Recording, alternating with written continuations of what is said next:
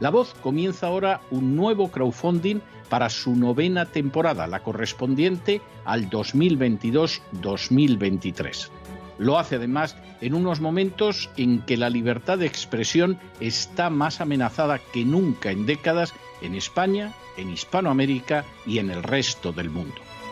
Una vez más, como en las temporadas anteriores, está en sus manos la conclusión o la continuidad del programa La Voz. Debido a la crisis económica creciente, al cambio del dólar en relación con el euro y sobre todo a la censura del programa en redes con su correspondiente desmonetarización, en esta novena temporada nos vemos obligados a subir el objetivo hasta la cifra de 130 mil dólares. Con el crowdfunding se mantiene la emisión en directo, en abierto y de forma gratuita del programa a través de YouTube, iBox, SoundCloud, Spotify, Apple Podcasts, Google Podcasts, Tunnel y Stitcher. Además, por supuesto, de encesarvidal.tv. De hecho, es este crowdfunding el que permitirá poder seguir emitiendo en cesarvidal.tv, ya que sin la continuidad de la voz no puede haber continuidad de contenidos en ese canal televisivo. Si la voz, tras la conclusión de esta temporada, no pudiera regresar en el mes de octubre, quizá no sucedería algo tan grave. Una vez más, habría quedado de manifiesto, como tantas veces a lo largo de la historia de las naciones hispanas, que para muchos es preferible quejarse, protestar o amargarse a enfrentarse de manera práctica con un problema concreto. No pasaría nada. La voz simplemente dejaría de emitirse por la sencilla razón de que no hay suficientes personas dispuestas a asumir el apoyo de su causa, que es la de la libertad y de la verdad, la de la información independiente y la opinión rigurosa, la de la lucha contra las tiranías y contra aquellos proyectos que pretenden convertir en esclavos a los seres humanos. Si piensan que merece la pena seguir escuchando día a día la voz, son ustedes bienvenidos a la hora de contribuir al nuevo crowdfunding que permitirá que puedan escuchar este programa radiofónico una temporada más. Muchas, muchas, muchas gracias por todo. God bless you. Que Dios los bendiga.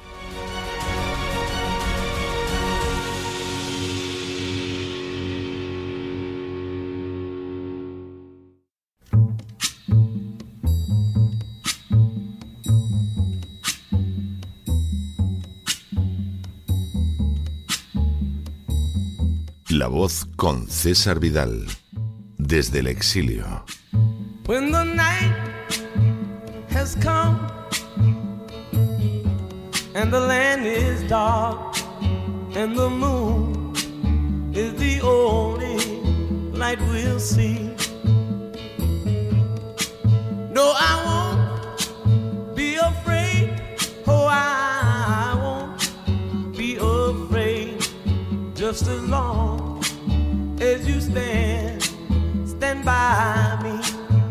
muy buenos días, muy buenas tardes, muy buenas noches y muy bienvenidos a esta nueva singladura de la voz. Soy César Vidal, hoy es el jueves 23 de junio de 2022 y me dirijo a los hispanoparlantes de ambos hemisferios, a los situados a uno y otro lado del Atlántico y como siempre lo hago desde el exilio. Corría el año 2015 y más concretamente el mes de julio, cuando el presidente americano Barack Obama inició una gira por el continente africano. Aunque la excusa era visitar Kenia, la patria de su padre, la realidad es que el viaje tenía como objetivo convencer a los presidentes de las naciones africanas para que impusieran en sus respectivos países la ideología de género, comenzando por la implantación del matrimonio homosexual y la adopción de niños por parejas homosexuales. Esta finalidad real del viaje fue ocultada de manera casi general por la prensa occidental, pero no escapó a los dirigentes africanos. Así, cuando Obama aterrizó en Kenia, su presidente, Uhuru Kenyatta, se dirigió a él de manera correcta pero firme y le dijo, Señor Obama, es usted bienvenido a Kenia pero deje de intentar imponernos cuestiones como el matrimonio homosexual, porque este país cree en la familia y en su importancia y no va a ceder en esa cuestión. La misma actitud de Kenia fue la manifestada por otras naciones africanas con las que Obama estableció contacto. Por supuesto, todas ellas deseaban mantener las mejores relaciones con los Estados Unidos, pero bajo ningún concepto estaban dispuestas a renunciar a su independencia, a su libertad y a su soberanía para convertirse en colonias de la agenda globalista. Ese deseo de libertad estaban dispuestas a mantenerlo incluso aunque su principal enemigo fuera en esos momentos de su misma raza y además fuera el presidente de los Estados Unidos de América. En las últimas horas hemos tenido noticias de un nuevo ejemplo de la resistencia de las naciones africanas contra los propósitos de la agenda globalista. Sin ánimo de ser exhaustivos, los hechos son los siguientes. Primero, el pasado mes de mayo, el presidente Biden, en la línea de la agenda globalista, presentó 13 enmiendas a las regulaciones internacionales de salud que debían ser decididas por la Asamblea de esta organización celebrada a finales del pasado mes de mayo. Segundo, entre las propuestas se encontraba la de entregar cualquier decisión médica futura, incluidas las referencias a vacunas y pandemias, en manos de la Organización Mundial de la Salud, sometiendo así a todos los estados a su voluntad. Tercero, de manera totalmente inesperada, el pasado 25 de mayo, Día de África, el representante de Botsuana leyó una declaración en nombre de las 47 naciones de África en la que se afirmaba que no apoyarían las propuestas del presidente Biden. Cuarto, las razones alegadas por los casi 50 países africanos estaban relacionadas con la defensa de su independencia y soberanía nacionales y se arraigaban en pésimas experiencias sufridas por las acciones de la Big Pharma en su territorio. Quinto, la acción conjunta de las naciones africanas provocó el respaldo inmediato de otras naciones opuestas a la agenda globalista, como fue el caso de Brasil, India, Rusia, China o Malasia. Sexto, la firmeza demostrada por el conjunto de las naciones africanas y el respaldo que recibieron de naciones contrarias a la implantación de la agenda globalista tuvo como consecuencia directa que se rechazaran las enmiendas planteadas por el presidente Biden. Séptimo, Hace unas semanas, el presidente francés Emmanuel Macron y el canciller alemán Olaf Scholz presionaron al senegalés Macky Sall, ciudadano de una antigua colonia francesa y presidente de la Organización para la Unidad Africana, a fin de que reuniera a los jefes de Estado de este continente en un acto de apoyo al presidente de Ucrania, Volodymyr Zelensky. Octavo a pesar de las fuertes presiones internacionales, solo dos personajes estuvieron interesados en asistir a la cita con Zelensky. Se trató de Musa Faki Mahamat, que fue primer ministro de Chad, una nación con presencia militar francesa y que ahora es presidente de la Comisión de la Unidad Africana, y su contrapartida congoleña, Denis Sassou Nguesso. Noveno. Dada la nula respuesta en favor de apoyar a Zelensky, la reunión tuvo lugar el pasado 20 de junio, pero a puerta cerrada para minimizar el impacto mediático del rechazo de las naciones africanas hacia el presidente ucraniano. Décimo. Previamente, Francia y Alemania habían presionado a Macky para que antes de realizar un viaje a Moscú para entrevistarse con el presidente Putin, se detuviera en Kiev para mantener una reunión personal con Zelensky. Maquisal rechazó semejante eventualidad, aunque sí aceptó convocar a los jefes de Estado africanos para mantener la reunión con Zelensky, a la que solo asistió el presidente congolés el pasado 20 de junio. Un décimo. Escucharon también a Zelensky en esa reunión algunos personajes de tercera categoría en representación de Argelia, Suráfrica, Nigeria, la República Democrática del Congo y Egipto, así como el presidente del Consejo Presidencial de Libia, que es una nación invadida y ocupada por la OTAN desde hace años. Duodécimo. En otras palabras, la aplastante mayoría de los presidentes africanos, de manera prácticamente unánime, despreciaron escuchar a Zelensky a pesar de las fortísimas presiones internacionales. Décimo tercero.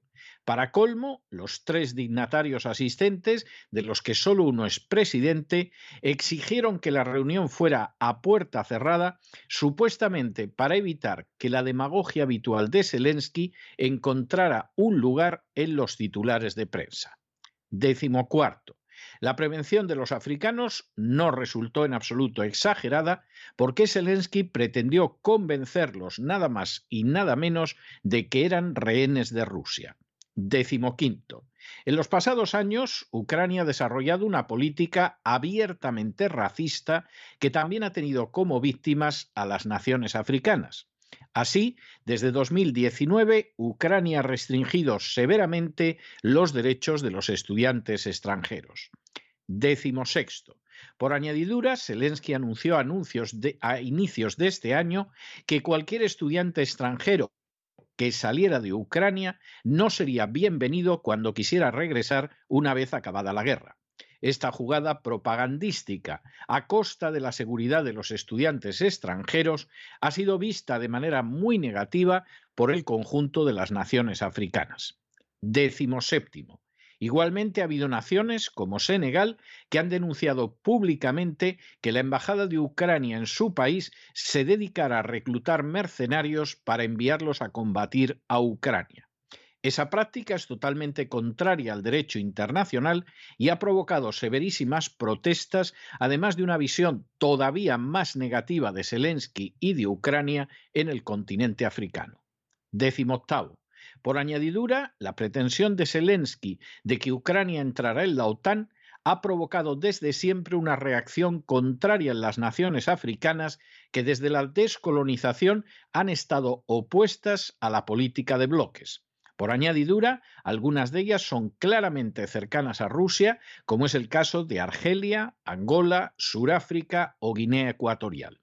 Décimo noveno las naciones africanas se han manifestado contrarias a las sanciones contra Rusia y no se han plegado en absoluto a las exigencias de Estados Unidos y de la OTAN por considerar que perjudicarían gravemente a sus ciudadanos. Y vigésimo, en África existe una conciencia muy acusada de cuáles son los planes de la agenda globalista, así como un rechazo frontal contra ella. De manera comprensible, las naciones africanas no podían respaldar lo más mínimo a un personaje como Zelensky, que solo es un engranaje para el triunfo de esa agenda. Aunque es común contemplar a las naciones africanas con una inaceptable mezcla de desprecio y conmiseración, la realidad es que desde al menos la presidencia de Obama la mayoría de estos países está demostrando una capacidad de resistencia, un arrojo frente a la agenda globalista y una ansia por mantener su libertad e independencia que apenas se contemplan en Europa y que están poco más presentes en el continente americano. Ya durante la época de Obama, las naciones africanas manifestaron de manera explícita y valiente que no se someterían jamás a la agenda globalista, aunque eso implicara perder ayudas de los Estados Unidos. Simplemente no estaban dispuestas a tolerar la destrucción de la familia a través de la ideología de género, porque así lo hubieran decidido siniestros personajes agazapados en Suiza, en Gran Bretaña o en los Estados Unidos. Lamentablemente, esa postura de rendición solo se ha dado en Europa, en el caso de la mayoría de los países, con la excepción de Hungría, y en Hispanoamérica, salvo en naciones como Guatemala, excluida villanamente por Biden de la cumbre de la democracia, en Brasil y en determinados grupos evangélicos. Tanto un continente como el otro se han arrodillado en general en izquierdas y en derechas en contra del interés real de su sociedad. Lo mismo puede decirse del intento de la Organización Mundial de la Salud, controlada de manera total por la Big Pharma y por Bill Gates, a la hora de intentar controlar la sanidad universal. Las naciones africanas, en las que el índice de vacunación contra el coronavirus ha sido mínimo, y donde de manera llamativa el índice de muertes ha sido bajísimo en comparación con Europa y América, se defendieron contra las propuestas de Biden de convertir a sus países en meros peones de la Organización Mundial de la Salud. Fue precisamente la reacción resuelta de las naciones africanas la que arrastró a Brasil, India, Rusia y China a oponerse a las mismas propuestas, logrando su paralización durante dos años. Ahora, el ejemplo de dignidad ha venido relacionado con el intento de que esas naciones africanas respalden al liberticida Zelensky. Sin embargo, en lugar de una reunión de políticos aplaudiendo como focas a un hombre que cierra televisiones, que ilegaliza partidos, que secuestra disidentes y que incluso se vale de policías como la española para detenerlos en territorio extranjero, de nuevo, una vez más, las naciones africanas han reaccionado con honradez, con honor y con decencia, y solo uno de sus presidentes, uno tan solo, ha asistido al discurso del liberticida ucraniano. No solo eso, el discurso se celebró además a puerta cerrada para evitar que las habituales mentiras y falsedades proferidas por Zelensky llegaran a verse reflejadas en los medios de comunicación. A diferencia de otras naciones del mundo, las africanas son más que conscientes de la inmensa hipocresía que empapa las relaciones internacionales. Saben que la OTAN destruyó un país próspero como Libia solo para repartírselo, igual que si se tratara de los cuartos de un animal sacrificado. Saben que desde hace décadas el imperio colonial francés, la France Afrique, no ha dejado de intervenir de todas las maneras posibles en África para continuar explotándola. Saben de las intervenciones turbias del Reino Unido y de los Estados Unidos que ha vuelto a entrar militarmente en Somalia sin que las furcias mediáticas le hayan dedicado la menor atención. Saben que esas potencias occidentales y democráticas provocan continuamente guerras civiles en beneficio propio, como la del Congo, que ha causado más de cuatro millones de muertos. Saben que esas potencias occidentales con Estados Unidos a la cabeza, no movieron un solo dedo para evitar genocidios como el de Ruanda. Saben, a fin de cuentas, que la agenda globalista significa su sumisión a un nuevo orden tiránico y explotador que no solo impedirá que puedan desarrollarse, sino que si puede, destruirá la familia, la sociedad y la independencia de sus naciones. Todo esto deberían saberlo también los medios y los políticos de América y de Europa, pero si lo saben, y sería muy grave que no lo supieran, han decidido simplemente jugar la carta de alinearse con el mal más perverso y de vender a sus naciones a una élite criminal que pretende dominarlas como si fueran colonias. Basta ver a un parlamento que aplaude como focas al liberticida Zelensky desde la izquierda hasta la derecha y luego contemplar a esos dignos presidentes africanos que decidieron no asistir ni a través de vídeo a la demagogia y a los embustes del presidente ucraniano, para percatarse de que la defensa de los intereses, de la dignidad y de la soberanía nacionales no se han dado al norte del estrecho de Gibraltar, pero sí al sur. Los africanos podrán ser africanos, pero han demostrado que no son imbéciles, no son traidores, no son vendidos, no son lacayos de la agenda globalista. Quizá por eso se lleguen a ver al margen del huracán que ya está azotando a una Europa y a una América que política y mediáticamente se han rendido ante ella de manera mayoritaria. Pero no se dejen llevar por el desánimo o la frustración. Y es que a pesar de que los poderosos muchas veces parecen gigantes, es solo porque se les contempla de rodillas y ya va siendo hora de ponerse en pie, como han vuelto a hacer la inmensa mayoría de las naciones africanas. Mientras tanto, en el tiempo que han necesitado ustedes para escuchar este editorial, la deuda pública española ha aumentado en más de 7 millones de euros y en parte va a pagar salarios a esos miserables políticos que han aplaudido como focas a Zelensky en vez de defender los intereses nacionales como lo han hecho los presidentes de las naciones africanas. Muy buenos días, muy buenas tardes, muy buenas noches. Les ha hablado César Vidal desde el exilio Que Dios los bendiga.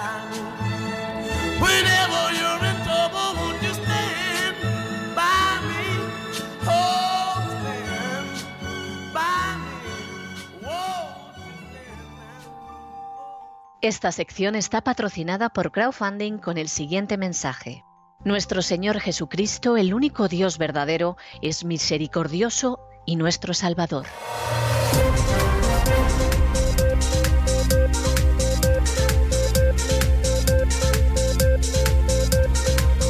Las noticias del día. Estamos de regreso y estamos de regreso después de ese editorial que hemos dedicado a una nueva muestra de gallarda, de valiente, de corajuda resistencia de las naciones africanas frente a las imposiciones verdaderamente asquerosas y repugnantes de la agenda globalista. La verdad es que dice Pablo en una de sus epístolas que a veces Dios utiliza lo último del mundo para humillar a lo más importante del mundo. La verdad es que viendo lo que está sucediendo en los últimos meses, hay que decir que el apóstol de los gentiles dio absolutamente en la diana. Lo último del mundo, que seguramente será África, está dando muestras de una dignidad, de una decencia, de una defensa de los intereses nacionales frente a las imposiciones de la agenda globalista que ni Europa, salvo el caso de Hungría, ni se ve ni se espera. En Hispanoamérica todavía hay algo y en Norteamérica en estos momentos con Biden en la Casa Blanca, desde luego se produce, pero fuera de las instituciones. Que en estos momentos sean los países de África los que den lecciones morales al mundo supuestamente libre y supuestamente democrático es para reflexionar. Si hace unas semanas teníamos que dedicar un editorial al hecho de que ante las imposiciones totalmente liberticidas, criminales del presidente Biden, de poner en manos de la Organización Mundial de la Salud, que no es nada más que la Big Pharma, la gran industria farmacéutica, y Bill Gates, poner en sus manos la política médica de todos los miembros de esa organización, de las que hizo muy bien saliendo Donald Trump, pero uno de los primeros pasos perversos de Joe Biden fue volver a entrar, Aquí a estas alturas, quien no vea lo que hay es porque aprieta mucho los ojos. Pues a esa situación, ¿quién se opone? Las naciones africanas. Claro, una vez que las naciones africanas avanzan, pues detrás ya va el Brasil, va Malasia, va China, va Rusia, va India, etcétera, lo apoyan y se cargan el miserable plan, el criminal plan, el intolerable plan del presidente Biden, que no es nada más que la marioneta tonta de la agenda globalista.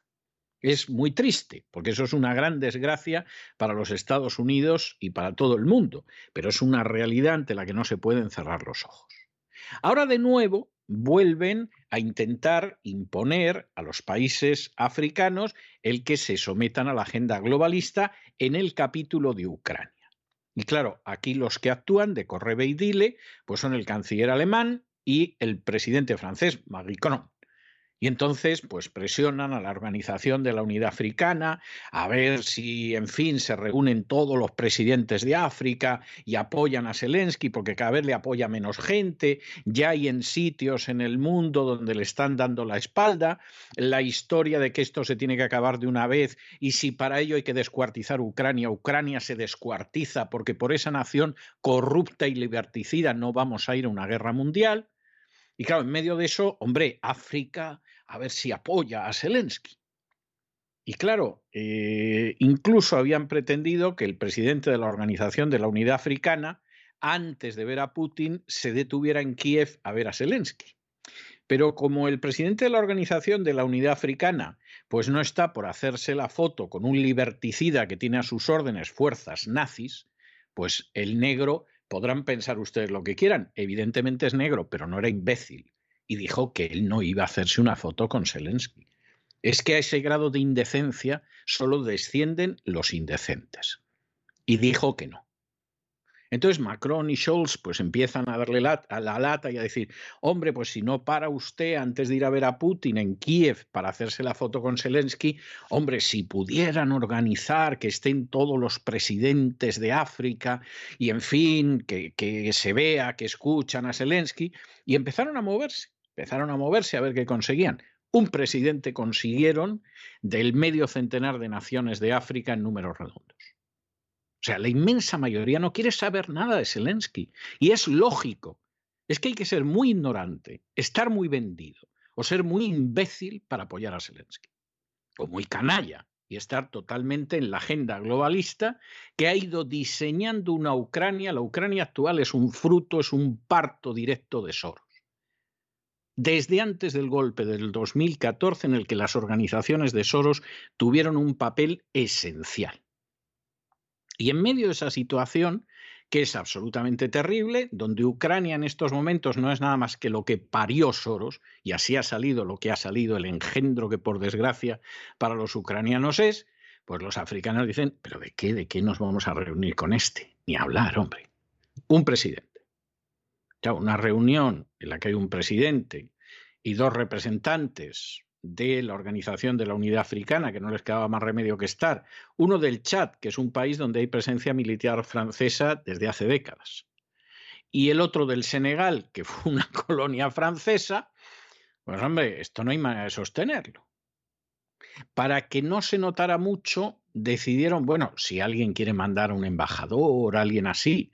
Y entonces, claro, lógicamente fue el presidente del Consejo eh, legislativo libio, que como ustedes saben, Libia era un país que era de los más prósperos del mundo, donde la gente tenía unas prestaciones sociales increíbles y donde un día entró la NATO, deshizo, destruyó y arruinó el país de manera total, y todavía está la NATO ocupando el país, viendo cómo lo termina de saquear en beneficio de algunas potencias y cómo desde luego eso no se va a recomponer en la vida. Eso es una muestra de lo que hace la NATO y de lo que se puede esperar cuando la NATO entra a liberarte.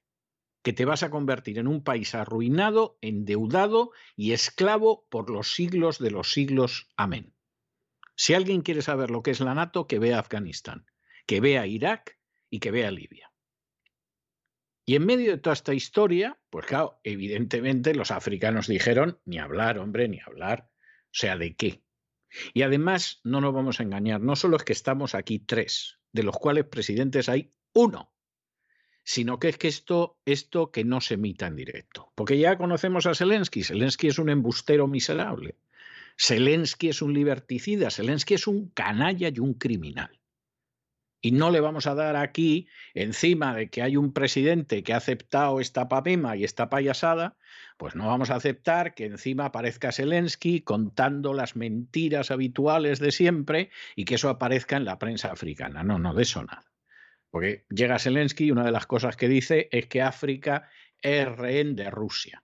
Y esto es para decir, pero bueno, Zelensky es así de imbécil, es así de ignorante o es así de malvado.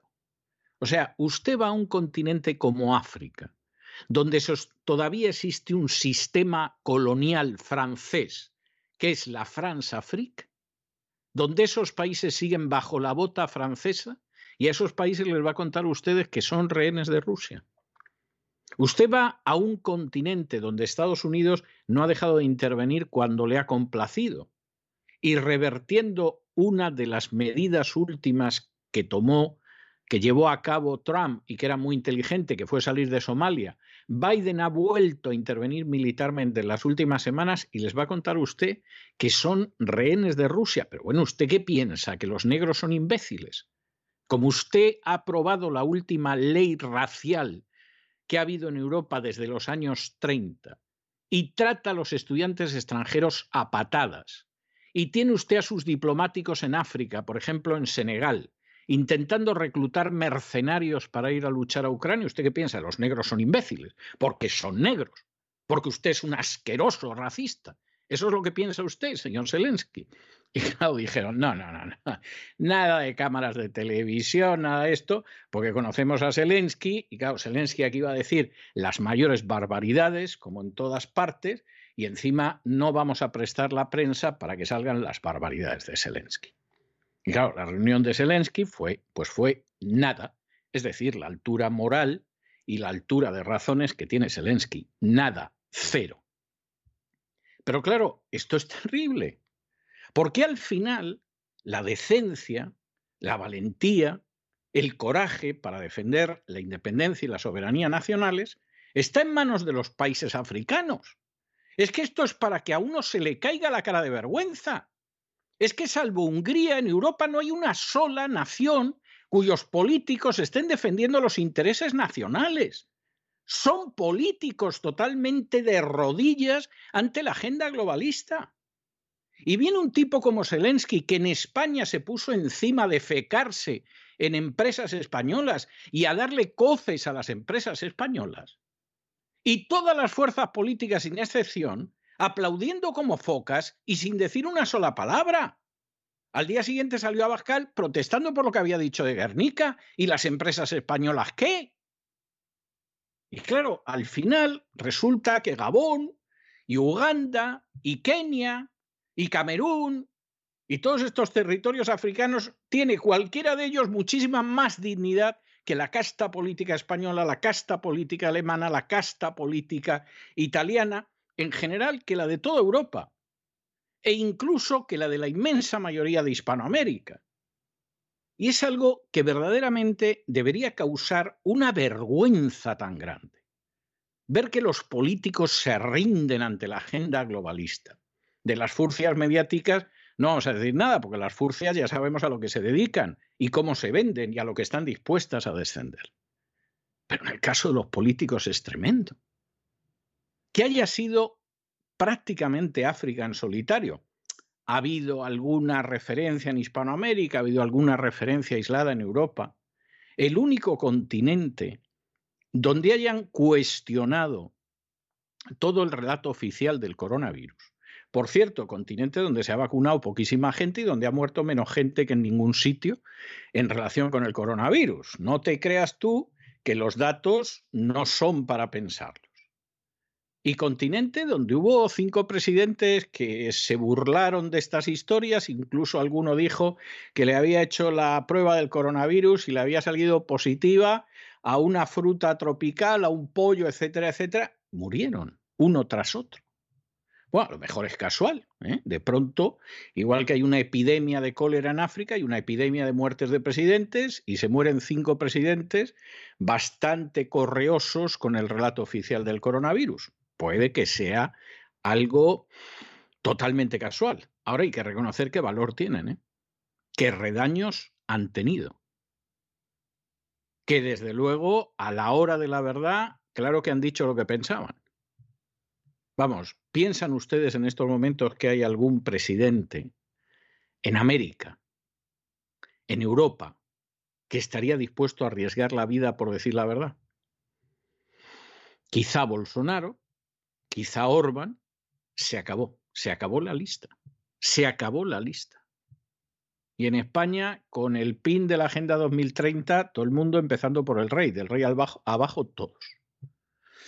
Bueno, pues eh, esto es de esas cuestiones que obligan a ser humildes, que obligan a no mirar por encima del hombro a los humildes de este mundo y que obligan a reconocer que uno puede tener una renta per cápita mayor, pero eso no quiere decir que su renta moral per cápita sea mayor, porque no tiene renta moral per cápita, es cero. Son furcias mediáticas y furcias políticas. Y al final quienes les acaban sacando los colores son precisamente los presidentes de las naciones africanas. ¡Qué vergüenza para Europa! ¡Qué vergüenza para el continente americano! Es algo verdaderamente tremendo, pero bueno, ya lo dijo Jesús. Si estos callan, hablarán las piedras. Y evidentemente en estos momentos, vamos, como diría mi abuela, lo saben hasta los negros, pero además con la diferencia de que los negros sí que están hablando y sí que están actuando con decencia.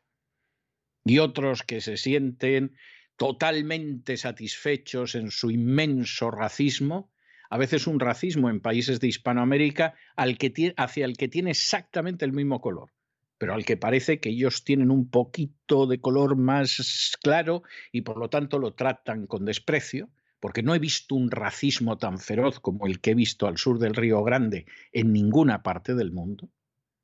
Bueno, pues esta gente que está tan poseída de su sentimiento de superioridad y de todas historias, al final llegan los presidentes africanos y son los que demuestran lo que es la decencia, lo que es la dignidad, lo que es la valentía y lo que es el intentar preservar a tu país de la dictadura de la agenda globalista que desde luego no parece que sea algo que se vea al norte del estrecho de Gibraltar, y más cuando uno ve un parlamento inmundo donde todos como focas aplauden a un liberticida miserable como Zelensky. Están ustedes por debajo de la clase política de los países más atrasados de este mundo. Y en fin, entramos en nuestro boletín recordarles que el crowdfunding sigue abierto. Es decir, todavía tienen ustedes algo más de una semanita por si quieren colaborar con el crowdfunding de la voz, porque nosotros, a diferencia de las furcias mediáticas, no dependemos de la publicidad de nadie. No tenemos por qué inclinarnos ante la agenda globalista, no tenemos por qué negar la existencia de la agenda globalista, no tenemos por qué repetir las mentiras de las castas privilegiadas. A, nosotros nos votan ustedes cada año. Y afortunadamente ya hace semanas que votaron a favor de que eh, permaneciéramos una temporada más, la 2022-2023, que es lo que tenemos intención de hacer.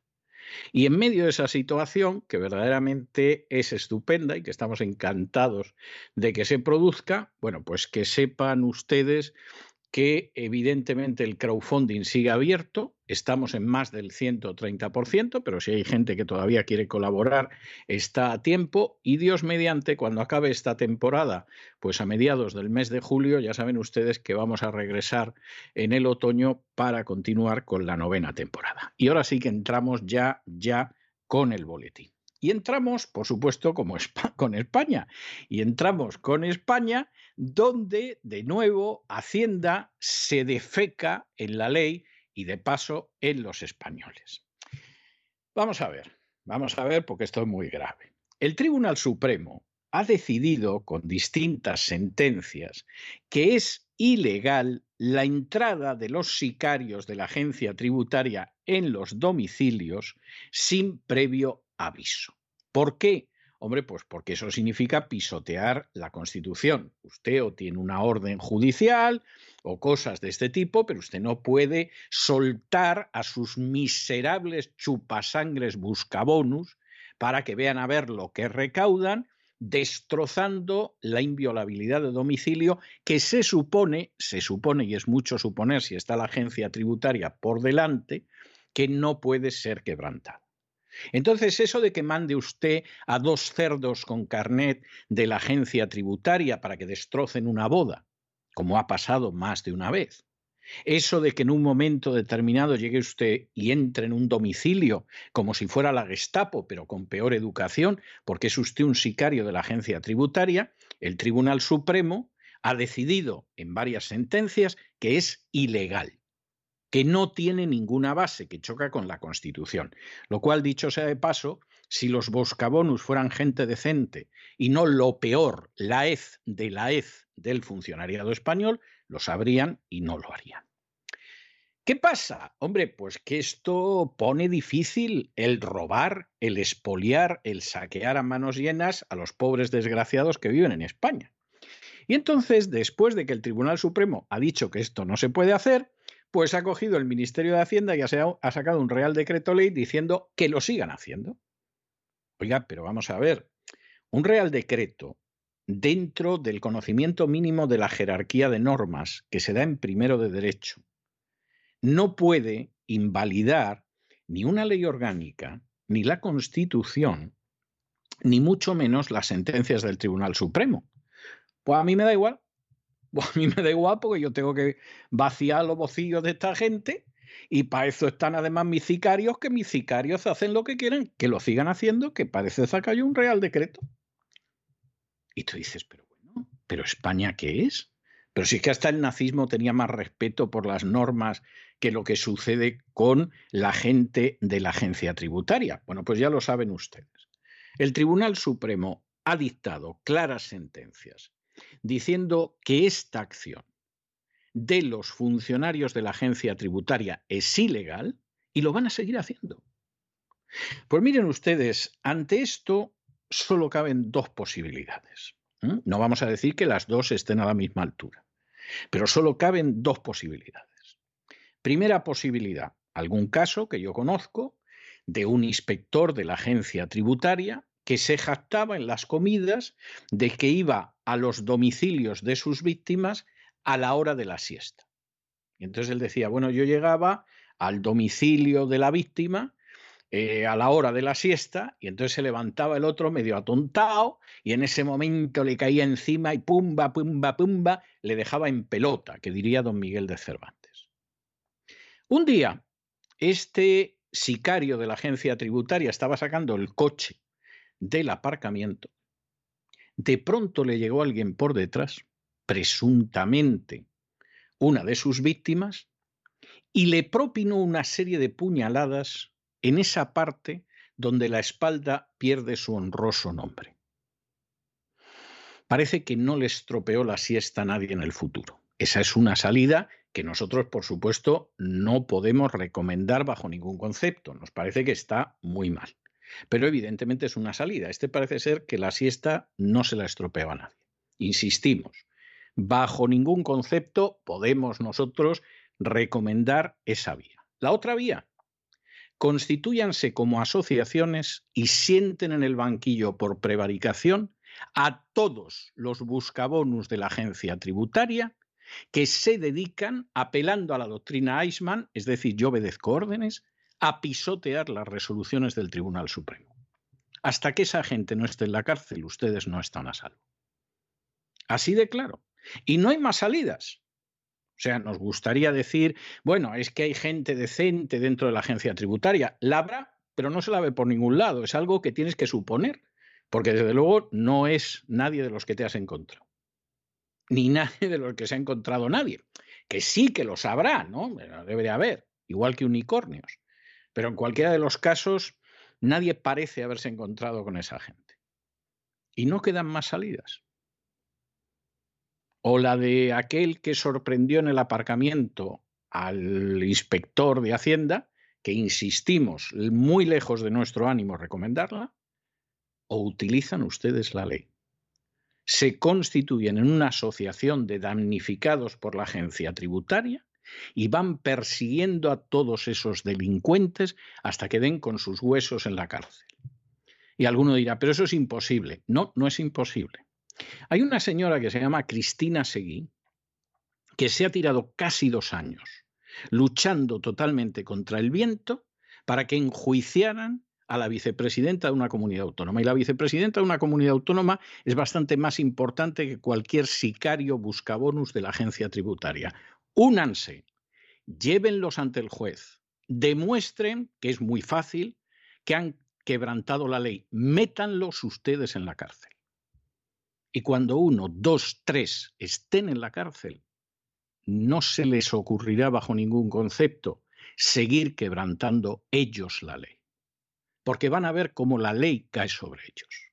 Y lo primero que tienen ustedes que hacer en el momento en el que inicien una acción contra ellos y una querella por prevaricación es pedir que les embarguen hasta el último céntimo que tengan y cualquier propiedad que tengan como hacen ellos, sin ninguna base legal con sus víctimas. Y que aprendan que efectivamente existe una ley y que esa ley no tiene por qué proteger a un criminal por el simple hecho de que es un buscabonus y un esbirro. Y esto no tiene más. Es decir, no hay más salida. Si hubiera otra salida, Hombre, hay algunos que aceptan sobornos e incluso te proponen que los sobornes y la cantidad, etcétera, etcétera. Pero bueno, yo quiero creer que eso es minoritario, se sale de la práctica general. Hay bastantes casos, pero bueno, quiero creer que es algo minoritario y que se sale de la práctica general. Si a usted de pronto le ofrecen que mediante un soborno no le van a destruir la vida, pues usted verá lo que hace. Pero dado que eso, insisto, quiero creer que es muy excepcional, solo quedan las otras dos salidas. La primera la repudiamos, la condenamos y la rechazamos, pero la segunda pensamos que es la única. Vayan a por esta gente, igual que Cristina Seguí ha ido a por otra. Vayan a por ellos, que los embarguen y los encarcelen. Y cuando eso haya pasado una, dos, tres veces, van a ver ustedes cómo los cerdos mayores del reino, de pronto se van a convertir, vamos, en caniches, si no, al tiempo. En fin, examinamos estas y otras noticias que vaya si les afectan con la ayuda, desde luego, ineludible y extraordinaria de María Jesús Alfaya. María Jesús, muy buenas noches. Muy buenas noches, César. Muy buenas noches a todos los oyentes de la voz. Con un Real Decreto Ley como Ariete, Hacienda entra de manera ilegal en los domicilios y en las empresas para hacer inspecciones por sorpresa. Los contribuyentes son sospechosos mientras no se demuestre lo contrario.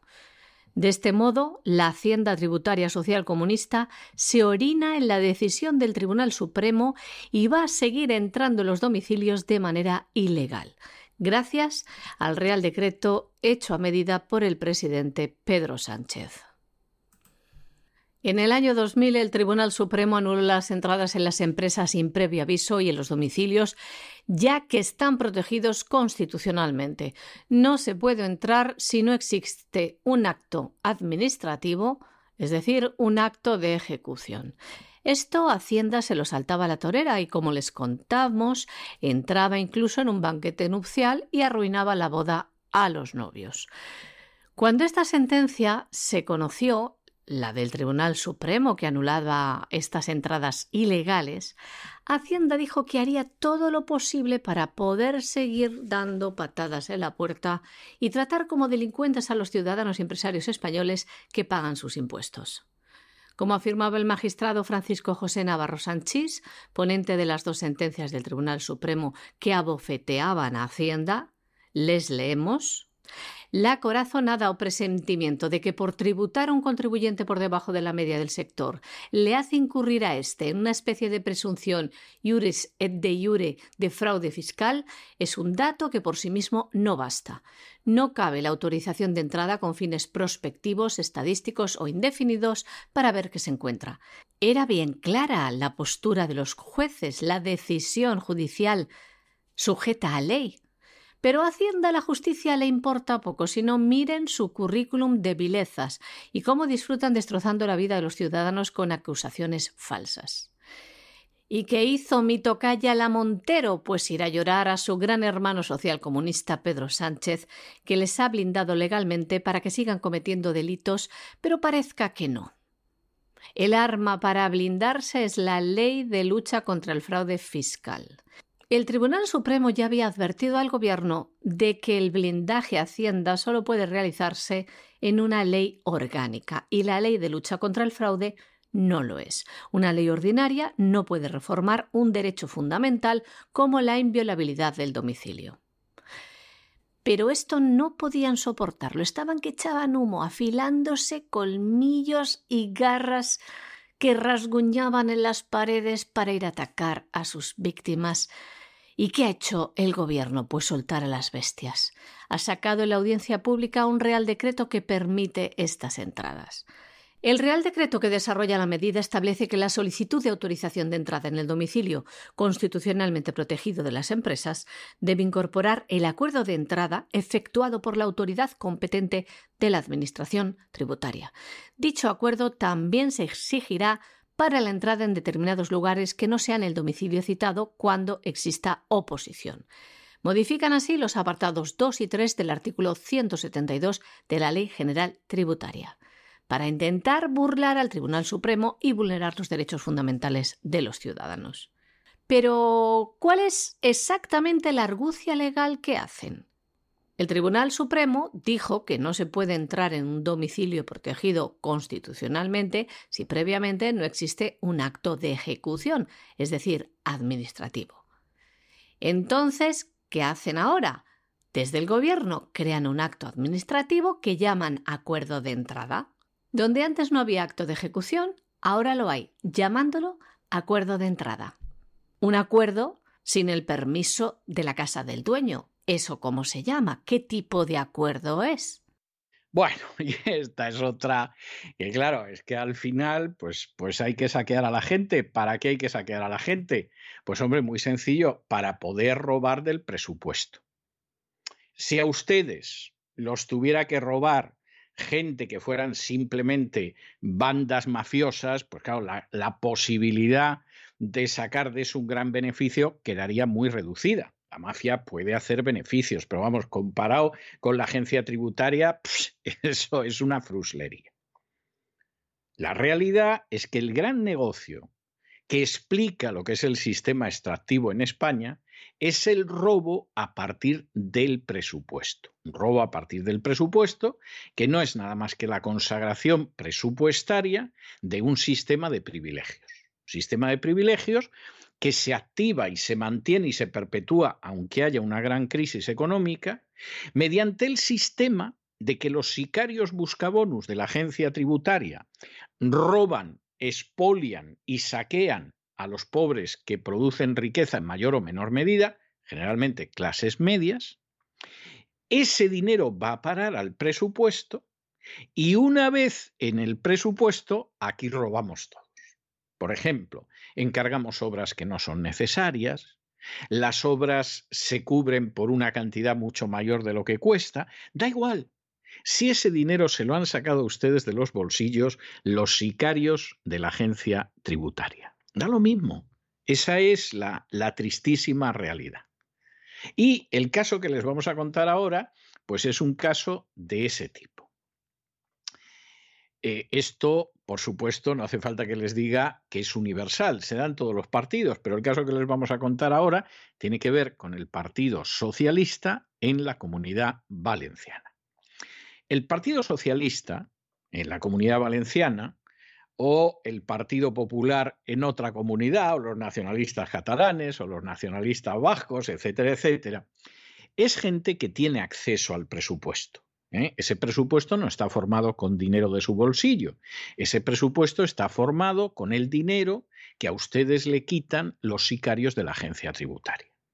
Una vez que a ustedes los han robado a manos llenas, en infinidad de ocasiones de manera ilegal y chapoteando de manera sistemática en la prevaricación, ese dinero va a parar a un presupuesto.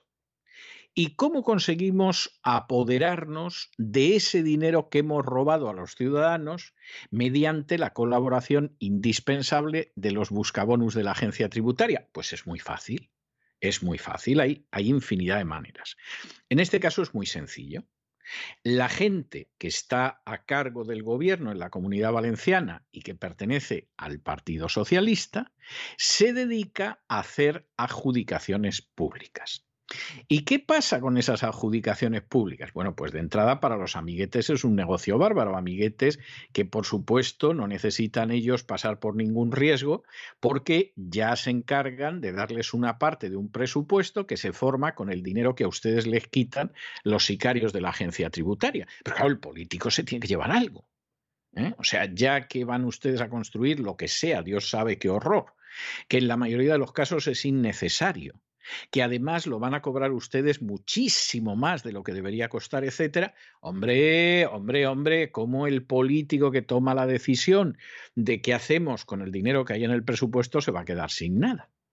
Y en este caso, que se da en Valencia, que es el caso Azud, pues están hablando de que por lo menos había un 6% de comisión en las adjudicaciones que hacían en las obras para empresas. Estamos hablando de millones y millones de euros. Esto es generalizado. Esto es generalizado.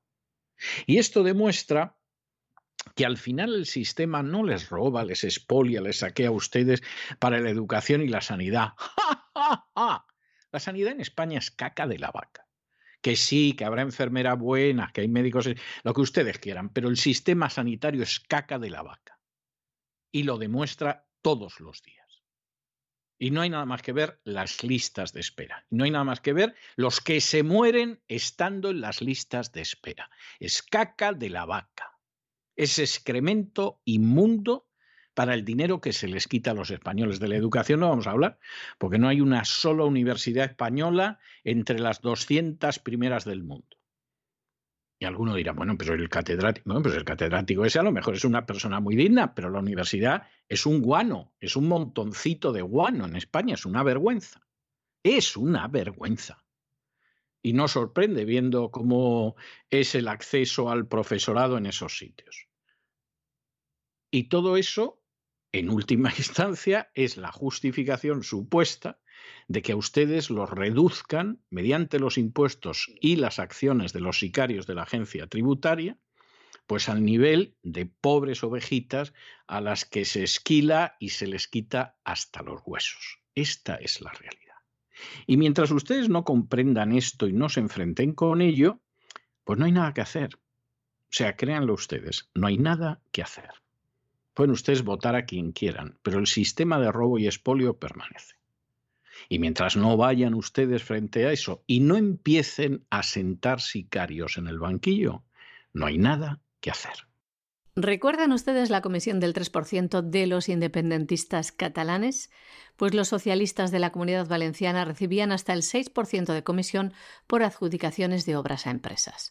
José María Cataluña Oliver fue durante años secretario de Finanzas de los socialistas valencianos y se encargaba de llevar la caja B que recibía el Partido Socialista de constructoras en concepto de comisión por adjudicaciones públicas. Todo esto se investiga en el conocido como caso Azud, un entramado de corrupción ligado a las instituciones valencianas y al Partido Socialista. Abogados a sueldo del partido, que hacían de mediadores y conseguidores. Recibían dinero del partido por un lado y también de empresarios que se dedicaban a comprar a estos políticos para que les dieran adjudicaciones de obras públicas. El abogado de los socialistas, que cobraba más de 6.500 euros al trimestre, es José Luis Vera.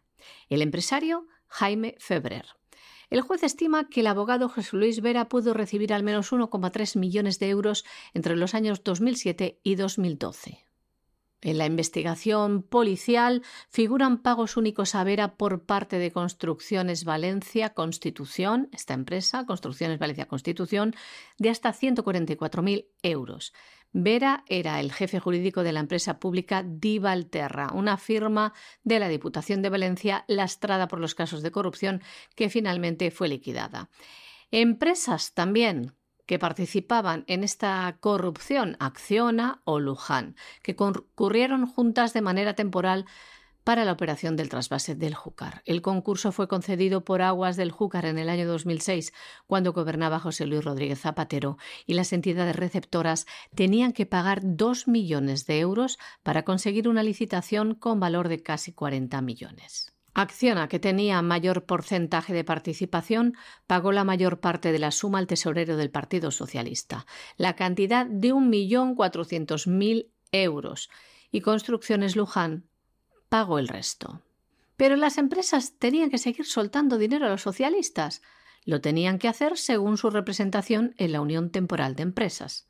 Acciona, por tanto, tenía estipulado pagar 350.000 euros por tener el 70% de representación y la otra empresa 150.000 euros al ostentar un 30%. En total, una suma de 500.000 euros. Menudas mordidas, señores, por un lado y por otro. A esto hay que sumarle que la Policía Judicial ha descubierto que también los socialistas y el gobierno de los lugares donde gobernaban estos socialistas en la comunidad valenciana creaban de manera temporal empresas para realizar obras de concursos, por ejemplo, de aguas o de limpieza en regiones valencianas, gobernadas por el Partido Socialista Obrero Español, y así llevarse un dinerito de esta corrupción. Y nos vamos a Hispanoamérica y aterrizamos en el Ecuador, donde ustedes saben que hay una situación verdaderamente difícil, una situación muy complicada. Muy complicada porque además Guillermo Lasso, opusdeísta de PRO, personaje que llegó a la presidencia con el apoyo de grupos pro familia y pro vida y que vamos, necesitó apenas unos días para traicionarlos a todos, cometió el mismo error que Pedro Sánchez de cara a la agenda globalista. Hemos explicado esto con un ejemplo grosero, pero necesario porque permite entender las cosas. Y lo hemos dicho muchas veces. Si usted, suponemos que es un señor, decide en un momento determinado intentar seducir a una mujer y llevársela a la cama, pues hombre, si la mujer se resiste un poco, si parece que es dura, generalmente los hombres van elevando la apuesta. de unas flores pasan a una cena, de una cena a lo mejor a un fin de semana en París, de un fin de semana en París a una semanita en Punta Cana, una joya, en fin, a ver si la señora acaba ablandándose con tan espirituales argumentos. Pero si en la primera cita la señora directamente va y se quita las bragas, evidentemente hay muchos que piensan, me ahorro las flores, me ahorro la cena, me ahorro el fin de semana en París, me ahorro el anillo, la joya, lo que sea. Esta chica da de sí lo que da de sí. Ya sabemos que está en el bote, que diría un castizo, y la aprovechamos sin darle nada. Esto ha pasado con Pedro Sánchez, que no tienen ustedes nada más que ver, que ala, yo, yo, yo soy el que más defiende a Ucrania, yo mando los aviones, mando los barcos que tendría que tener el estrecho, los mando al Mar Negro, yo no sé qué. Y luego viene la reunión con Zelensky y no te invitan, imbécil, porque te quitaste las bragas en la primera cita.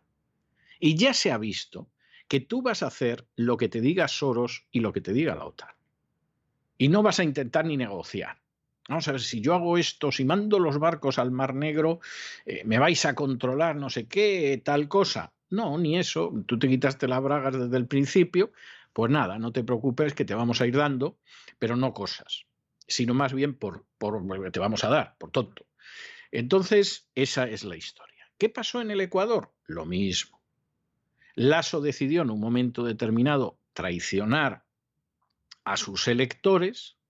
En un momento determinado, además pensó, bueno, como yo la economía la voy a llevar bien, pues no va a importar que yo traicione a mis electores, mis electores al final con los buenos resultados económicos, pues me van a respaldar y por otro lado, la agenda globalista me va a respaldar porque efectivamente aquí aborto, lobby gay, etcétera, etcétera. ¿Qué pasa? Pues hombre, que como el señor Lasso, disculpen ustedes la grosería, pero es para facilitar la comprensión del panorama, se quitó las bragas desde la primera cita, ya sabemos lo que hay. Y entonces miras el Ecuador y dices, hombre, en términos macroeconómicos, bueno, va moderadamente bien. En términos microeconómicos va de cráneo, como Hispanoamérica. Va mal. Y además este ya sabemos que nos puede dar todo. Pues a lo mejor nos apetece darle el tantarantán, porque a fin de, cuentas, en términos macroeconómicos, este, este no lo está haciendo del todo mal. Nos interesa alguien que haga lo mismo que él, que siga la misma línea que él, pero a ser posible que económicamente vaya algo peor, porque entonces es más fácil endeudar al Ecuador y convertirlo antes en una colonia. Como de la agenda globalista tiene muy poca idea la gente que hay alrededor del ASO, porque el ASO se ha rodeado de imberbes. Es decir, no crean ustedes que el ASO ha buscado a la mejor gente, ¿no? El ASO ha decidido, aquí me, me en fin, me junto yo, me rodeo de jovenzuelos, de imberbes, de tal manera que parece que, vamos, yo aquí soy el, el senior plus, o sea, soy el mejor de todos, y además ninguno de estos puede pensar en sustituirme porque total son unos imberbes, me lo deben prácticamente todo a mí, etc. Señal de que el ASO es un poco miserable. Porque la gente que efectivamente tiene categoría para dirigir, de lo que se rodea es de gente de valía. Los mediocres, los resentidos, los acomplejados se rodean de imbéciles. Recuerden ustedes los gobiernos de Rodríguez Zapatero o piensen ustedes en el gobierno actual. O sea, la cosa en ese sentido no puede estar más clara. Y como nadie tiene ni idea de lo que hay, en medio de todo esto, pues claro, empiezas a pensar que aquí lo de los indígenas, por cierto, indígenas, que es muy interesante seguir la pista del dinero y ver qué organizaciones internacionales les dan dinero, esas mismas que han pensado ustedes, exacto, esas mismas. Pues claro, como eso se ignora, no se sabe, etcétera, ah, aquí detrás tiene que estar Rafael Correa, esto lo dirige Rafael Correa, etcétera, etcétera, etcétera. Ya, ya, ya. Pero qué casualidad que Leónidas Siza que es este avispado jefecillo indígena que está organizando los paros y las revueltas y la subversión y todo lo demás, antes de organizar todo esto, se reunió en España con el juez Garzo. No, que a lo mejor es por casualidad, ¿no? Que dijo, mire, que yo soy un indio y usted, como se ha dedicado a hacer el indio durante muchos años en los tribunales en España, pues vamos a conocernos y va a ser bastante interesante, etcétera, etcétera. A lo mejor, a lo mejor. Pero aquí de nuevo está el hecho de que la agenda globalista pretende conquistar totalmente Hispanoamérica que en términos generales son excepcionales los dirigentes que se están enfrentando con la agenda globalista. La inmensa mayoría, los que saben algo, piensan que están todavía en los años 80 del siglo pasado, lo cual indica que no saben absolutamente nada. O sea, pero nada, nada. No se han enterado de nada de lo que ha pasado en el mundo en los últimos 30 años. Y en medio de esa situación la agenda globalista funciona muy bien. Los que piensan que no van a tener problemas, además, y en la primera cita se quitan las bragas, pues esos luego le vienen unos problemas enormes. Da lo mismo que te llames Pedro Sánchez que que te llames Guillermo Lasso.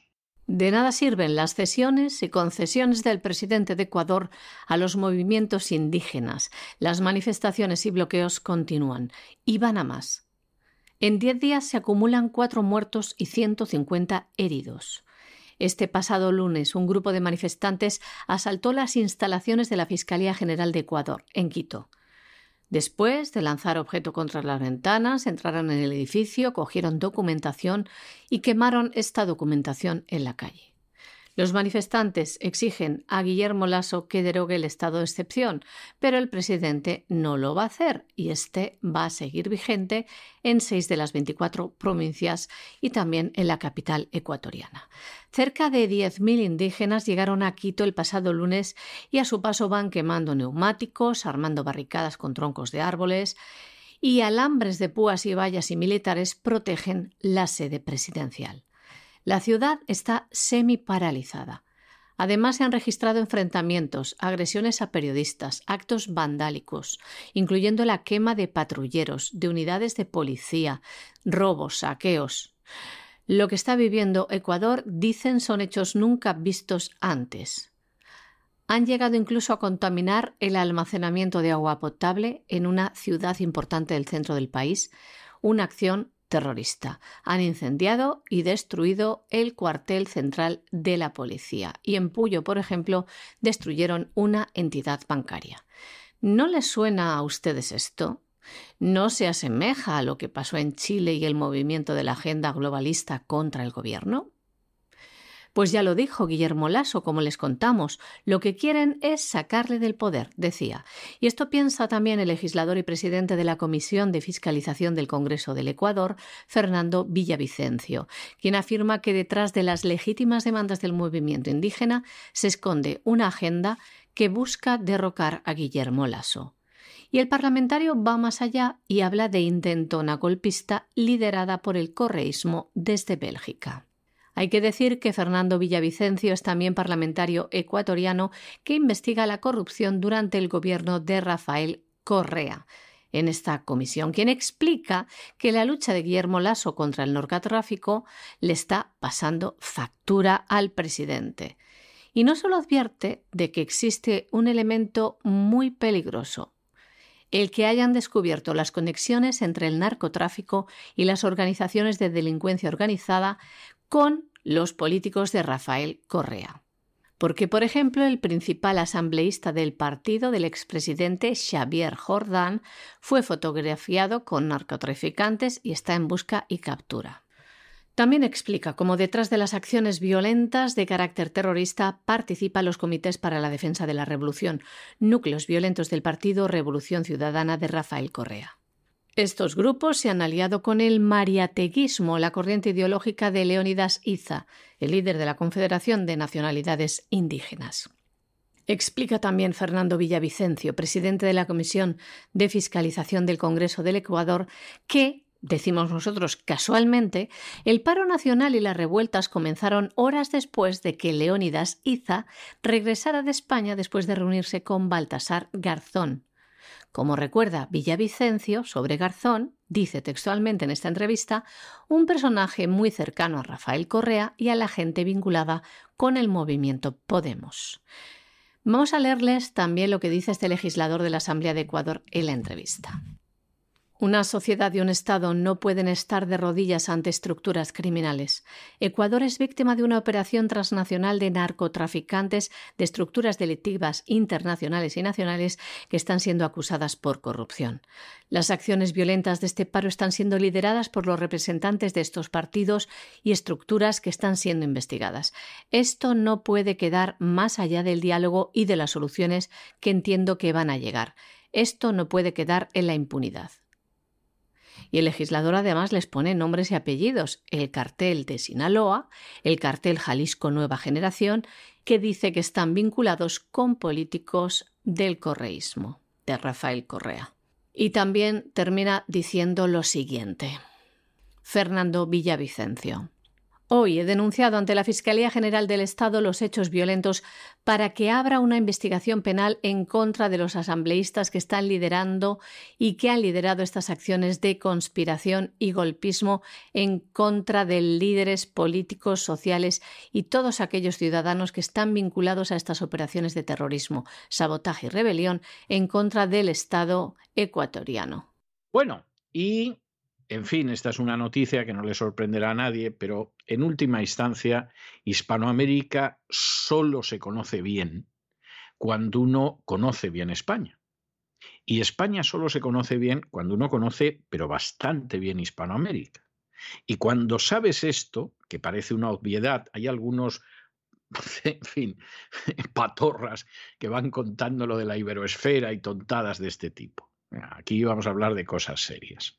Cuando tú conoces esas dos partes del mundo, que las dos son hijas de la España de la contrarreforma y que comparten pues una cosmovisión espiritual en la que el hurto y, el, y la mentira son pecados veniales, ¿eh?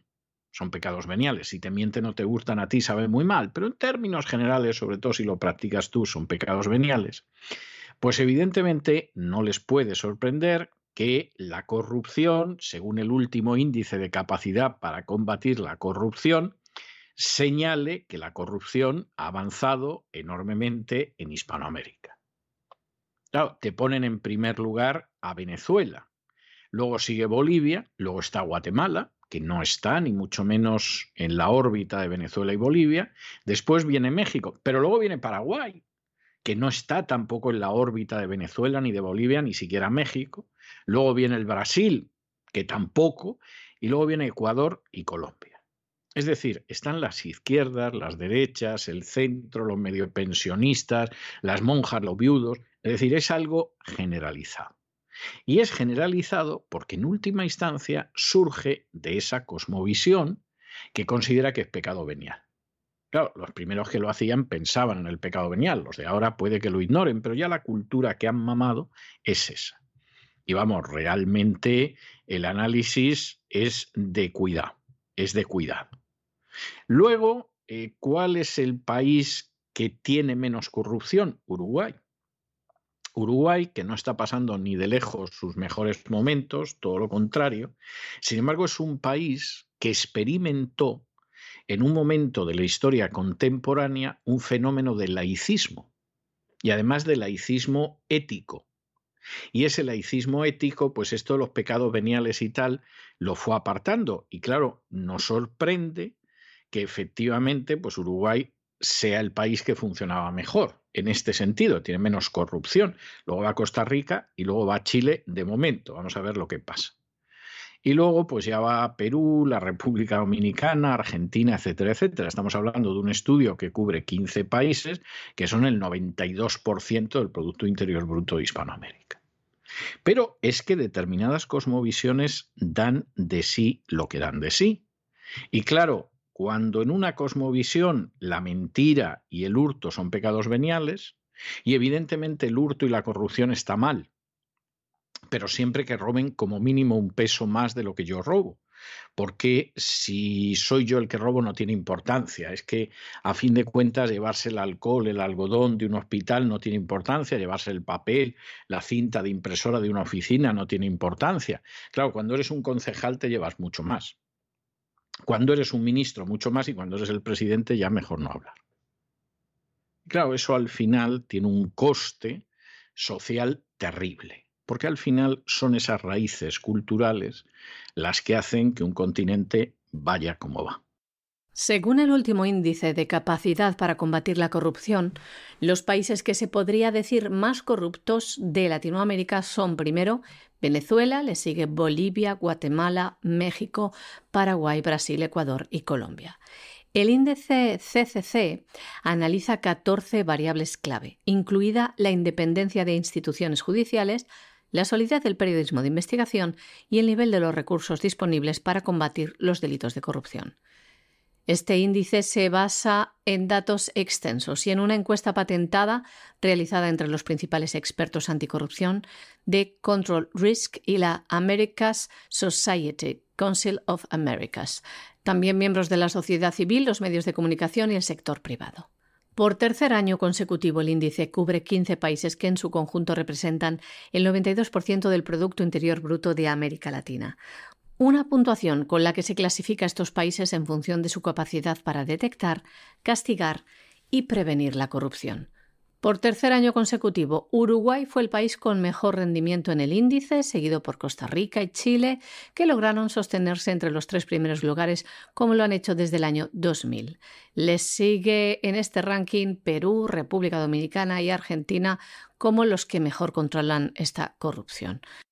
Y llegamos a la parte de nuestro boletín que está relacionada con la política internacional no hispanoamericana y en la cual antes de entrar tenemos que recordarles que desde hace poco más de una semana en cesarvidal.tv los suscriptores tienen la posibilidad de ver el documental, buscar, encontrar, contar dirigido por Alexander Alexanian. Documental que en algo más de una hora relata la verdad sobre Ucrania y Rusia y documental que casi casi lo pueden ustedes calificar de pieza prohibida. Porque intenten ustedes ver ese documental en la democrática Europa Occidental, esa Europa Occidental que aplaude como focas a Zelensky, no en todos los países, ¿eh? ha habido países donde no lo han recibido, hay otros países donde ha habido gente que ha manifestado su oposición al aplauso a Zelensky, un país totalmente corrupto que todos desde la izquierda hasta la derecha hayan aplaudido al liberticida Zelensky. Ha habido, mm, ha habido un caso, ha habido un caso nada más, ¿eh? pero es significativo. Pero en cualquier caso, la censura actúa la supresión de canales, de radios, de televisiones, de informaciones es absolutamente indiscutible. Y como nosotros defendemos la libertad de prensa y expresión, sea la que sea, estemos o no estemos de acuerdo con ella, porque claro, si vamos a estar a favor de la libertad de expresión de los que piensan como nosotros nada más y nos vamos a dedicar a censurar a los otros, pues nada, el día menos pensado, también levantamos hogueras en las plazas y los quemamos, ¿no? O sea, esta, esta sería la historia y eso es algo repugnante que esperamos que no se vuelva a producir jamás, pues nosotros tenemos este documental, porque creemos en la libertad de prensa y la libertad de expresión. Y eso es algo directamente reñido y que se opone frontalmente a la censura. Y ahora sí, ahora entramos en internacional y entramos nada más y nada menos que en el Báltico. Porque en el Báltico, en las últimas horas, sobre Lituania, hay cazas españoles y cazas británicos haciendo prácticas por si hubiera un ataque contra Lituania. Esto es una provocación contra Rusia. Que los británicos, que tienen una especial habilidad para meter en guerras al prójimo, en beneficio propio. A veces le sale mejor, a veces peor, pero tiene una larga historia en ese sentido. Hagan esto, es comprensible. Gran Bretaña está jugando la carta de que haya una guerra en el continente europeo, olvidándose de que los avances técnicos son tales que esta vez la isla no quedaría incólume. Dios quiera que no se produzca una guerra que abarque todo el territorio europeo, como le gustaría a Zelensky, que hasta quiere que vayamos a una guerra contra China, a ver si él consigue seguir siendo presidente de Ucrania. ¿eh? Y está en esta historia, y hasta lo dice, ¿no? Que ir a por, a por China. Total, nada, vamos. Esta, esta es la historia que hay. Pero Gran Bretaña, hombre, eso de ser insular, el tener una dieta que no hay que la aguante ningún ejército de ocupación, etcétera, la ha mantenido fuera de invasiones durante siglos. Dios quiera que no haya una guerra de este tipo, pero es que si la hubiera, posiblemente el primer país que se vería golpeado en Europa sería Gran Bretaña. Y el primer país en desaparecer literalmente debajo del mar, y crean que no estoy utilizando una metáfora, ni una figura poética, ni una exageración, no, el país que desaparecería literalmente debajo del mar sería Gran Bretaña. De modo que sería de agradecer que el Reino Unido muestre un poco de inteligencia, ya no por el resto del continente, que eso les ha importado siempre un pito, sino por su propia supervivencia física. Pero bueno, Gran Bretaña a fin de cuentas tiene ese prurito de ser un imperio, pero ¿qué pintan los cazas españoles en Lituania?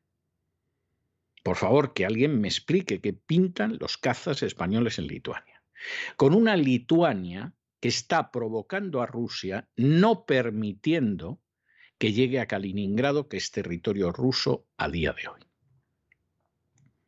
Lo de Lituania es infame, pero bueno, cualquiera que conozca Lituania, eh, cómo el dinero que robaban los oligarcas rusos y sus amigos americanos se blanqueaba en Lituania, etcétera, bueno, puede entender algo esto. Es un disparate lo que está haciendo, está jugando la provocación con Rusia, etcétera. En fin, es lamentable que por estos países que no tienen el menor valor para el resto del planeta estemos jugueteando con la idea de una guerra nuclear que acabe con la civilización. Es lamentable que Gran Bretaña juegue a lo que está jugando. Recuerden ustedes ese dicho tan corriente en Oriente Medio que dice que si por la mañana dos vecinos se pelean entre sí, es porque por la noche fue a verlos a los dos el mismo inglés. Bien, pero España, ¿qué pinta en eso? ¿Qué se le ha perdido a España en Lituania? Por favor, que me lo explique alguien. ¿Qué se le ha perdido a España en Lituania? Porque esos aviones, en última instancia, si estuvieran sobrevolando el estrecho para proteger a España de las invasiones africanas, pues tendría un sentido, si es que esa es nuestra área de seguridad. Pero ¿qué hacen esos aviones en Lituania? Aparte de que a lo mejor, pues no sé, Biden hable con, con Pedro Sánchez cinco minutillos y otros cinco minutillos que va a hablar con el rey, va a dedicar al país huésped de la conferencia de la OTAN diez minutos, a lo mejor. Verdaderamente hay gente que es irresponsable, pero irresponsable de una manera criminal. Y el problema es que si al final hay un lío, lo más seguro es que a ellos no les va a pasar nada. Les va a pasar a los pobres infelices, como pasa siempre por otro lado. Antes de entrar en la información internacional, queremos seguir recomendándoles un documental solo para suscriptores que pueden disfrutar entre www.cesarvidal.tv. Se llama Buscar, Encontrar, Contar. Toda la verdad sobre Ucrania y Rusia en 67 minutos del cineasta ruso Alexander Alexanian. Pueden ver también más documentales, los de Oliver Stone en cesarvidal.tv. Y comenzamos el segmento internacional de este espacio informativo de la voz. Hay que decir que ayer Estonia denunciaba que un helicóptero militar ruso había violado su espacio aéreo. El Ministerio de Defensa de Estonia revelaba que Rusia estaba simulando ataques con misiles contra su territorio. Y hemos sabido también que cazas británicos y españoles de la OTAN están ensayando la defensa de un ataque aéreo sobre el Báltico. En las últimas horas, en Lituania, cazas españoles F-18 han simulado la defensa del espacio aéreo ante el ataque de aviones F-35B Lightning y Typhoon de la Royal Air Force del Reino Unido. El ejército de la OTAN ha llevado a cabo durante tres días en el espacio aéreo de Estonia y Lituania estos combates simulados. En ellos han participado aviones de combate de Bélgica, España, Finlandia, Francia y Alemania. Las maniobras tienen como objetivo practicar la protección del espacio aéreo de los estados bálticos y afianzar la colaboración y cohesión de las fuerzas aéreas de los distintos países de la OTAN en un momento de gran tensión militar y diplomática. Esa es la que dice la, es la intención, pero como saben es más bien disuasorio después de que Rusia denunciara que Lituania había bloqueado el acceso a los puertos de Kaliningrado. Bueno, y nos vamos a Oriente Medio, Medio con una noticia que no debería sorprender a nadie. Israel reafirma el apoyo a que Marruecos se meriende el antiguo Sáhara español. Marruecos lleva ocupando el antiguo Sáhara español de manera totalmente ilegal desde 1975. En ese Sáhara español ha perpetrado crímenes de guerra desde el primer día, en algunos casos rayando lo que sería la figura jurídica del genocidio. España no ha hecho nada al respecto, a pesar de la responsabilidad que tiene como antigua potencia colonial.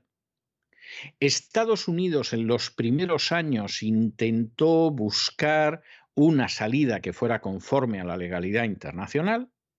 Progresivamente fue hacia permitir que Marruecos se anexionara el Sáhara porque sí, ¿eh?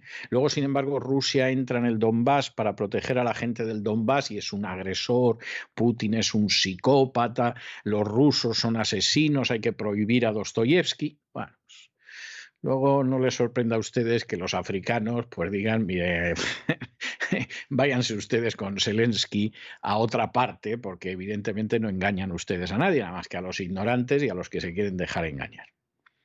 Lo de Marruecos y el Sáhara es una vergüenza. En un momento determinado, Donald Trump, que quiere terminar de mm, limar aristas en Oriente Medio, pues le dice a Marruecos que, que se quede con el Sáhara. A cambio, Marruecos entra en acuerdos de paz con Israel en los que se reconoce la anexión totalmente ilegal de los Altos del Golán, que es un territorio que en el año 67 Israel le quita a Siria y que ha decidido que se lo anexiona. Y por supuesto, vamos, a nadie se le ocurre ir a por sanciones económicas contra Marruecos o sanciones económicas contra Israel, etcétera, etcétera. ¿Qué sucede? Hombre, pues Israel actúa de acuerdo a sus intereses. Se podrá decir, y además con mucha razón, que evidentemente esto va en contra del derecho internacional, el reconocer la invasión y ocupación del Sáhara a sangre y fuego por parte de Marruecos y decir está bien. Pero por lo menos hay que decir que Israel saca algo de esto. Es decir, me voy a llevar bien con un país islámico con el que en términos generales Israel siempre ha tenido muy buenas relaciones y además, pues hombre, esto se traduce en que de facto, de momento de jure solo por Estados Unidos, pero ya veremos a ver lo que pasa, que queda mucho partido. Me voy a quedar con los altos del Golán, porque para eso los invadí en 1967 y me voy a quedar con la zona oriental de Jerusalén y con todo lo que pueda rapiñar de Cisjordania, y aquí pues hay un quid pro quo. Es decir, yo le reconozco a usted, digo que su saqueo es legítimo y usted pues dice que mi saqueo es legítimo. Lo cual, insisto, en términos morales y en términos legales es absolutamente inaceptable, pero en términos de realpolitik se entiende. ¿Qué ha sacado España reconociendo la ocupación del Sáhara como legítima por parte de Marruecos? Que alguien nos lo explique, no sé, a lo mejor ha sacado alguien, gente cercana a Sánchez, ha sacado algún beneficio. A lo mejor, pero vamos, eso no justifica nada. España, ¿qué ha sacado renunciando a su deber como antigua potencia colonial y defecándose en el derecho internacional. Que nos lo expliquen porque de verdad que nos gustaría saberlo. Pero no lo sabemos. Y no sabemos si lo sabremos. Y no parece que a los españoles les importe mucho ¿eh? las cosas como son. Israel ha vuelto a reiterar su apoyo al plan marroquí de tener la soberanía sobre el Sáhara Occidental. Así lo afirmaba esta semana la ministra del Interior de Israel tras reunirse con el ministro de Exteriores marroquí. También han destacado la fortaleza de sus relaciones bilaterales y los proyectos entre ambos países, sobre todo económicos, muy lucrativos, decimos nosotros. La ministra de Israel anunciaba que tiene el objetivo de firmar un acuerdo para que vayan a trabajar a Israel trabajadores del sector de la construcción y de la enfermería marroquíes. Con esta afirmación, Israel contraviene toda la legalidad internacional respecto a la autonomía del Sáhara Occidental. ¿Y por qué lo hace? Porque tiene un interés puramente económico. ¿Qué está pasando? Marruecos saquea la riqueza del Sáhara Occidental y se lucra vendiéndola a Israel con quien dice haber establecido relaciones económicas plenas desde hace más de un año. El pasado mes de marzo, Israel importaba desde el Sáhara Occidental roca de fosfato. En octubre del año 2021, la petrolera israelí Ratio Petroleum firmó un acuerdo de explotación de hidrocarburos en aguas que pertenecen al Sáhara Occidental, y así una tras otra. Todo esto supone actos de piratería, una violación de la autonomía del Sáhara Occidental. Es por ello por lo que a Israel de manera sistemática le interesa decir que el Sáhara Occidental pertenece a Marruecos. Y hasta aquí hemos llegado con nuestro boletín de hoy. María Jesús, muchas gracias, muy buenas noches. Muchas gracias a ti, César, muy buenas noches también a los oyentes de La Voz. Pero ustedes no se vayan, no se vayan porque vamos a regresar enseguida con Don Lorenzo Ramírez y vamos a hacer ese sobrevuelo sobre la realidad económica nacional e internacional y luego nos vamos a tomar, porque es que de verdad que nos hace falta, un respiro de sosiego y de cultura en la biblioteca de Doña Sagrario Fernández Prieto. De manera que no se vayan, que regresamos enseguida.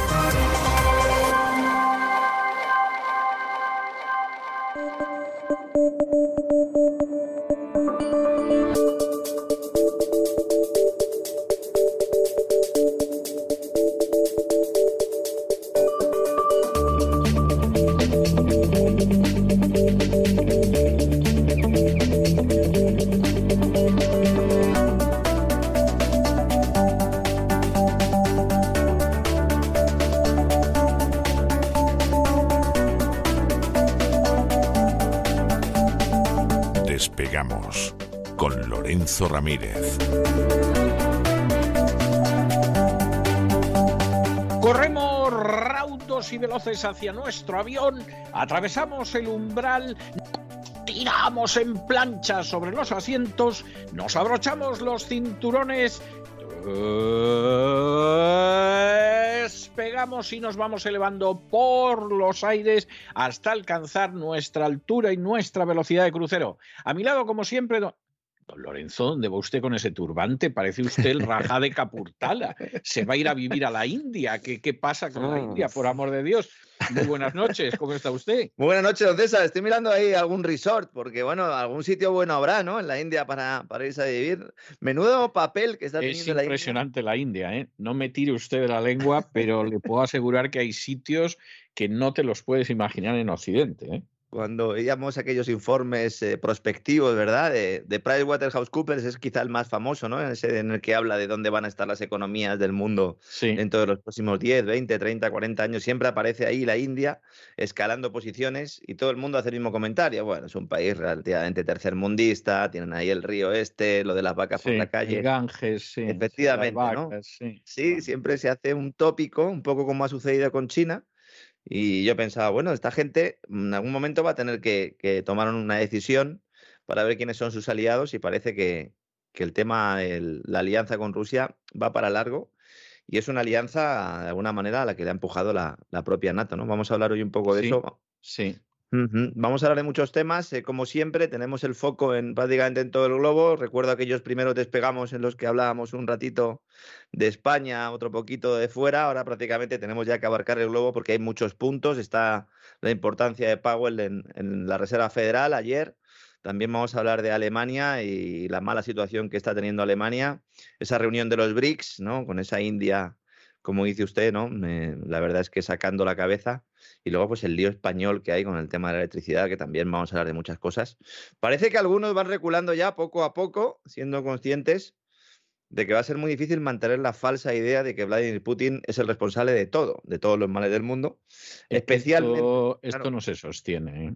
Esto no, se sostiene. Como broma un rato, a lo mejor, pues no sé, podría estar bien es muy de Sánchez eso, ¿no? Echarle la culpa a otro, pero. A otro, pero. Pero a nivel global esto ya no cuela. Esto aquí está virando, ¿eh? Yo desde que leí el artículo del Cato Institute, que mm. no son nada sospechosos de ser prorrusos, comunistas, etcétera, diciendo que lo de Ucrania era una vergüenza que es uno de los países más corruptos del mundo, que ahí no hay libertad ni de broma, y que qué demonios estamos haciendo en Ucrania y cómo no se nos cae la cara de vergüenza de decir que ahí se defiende la libertad y la democracia.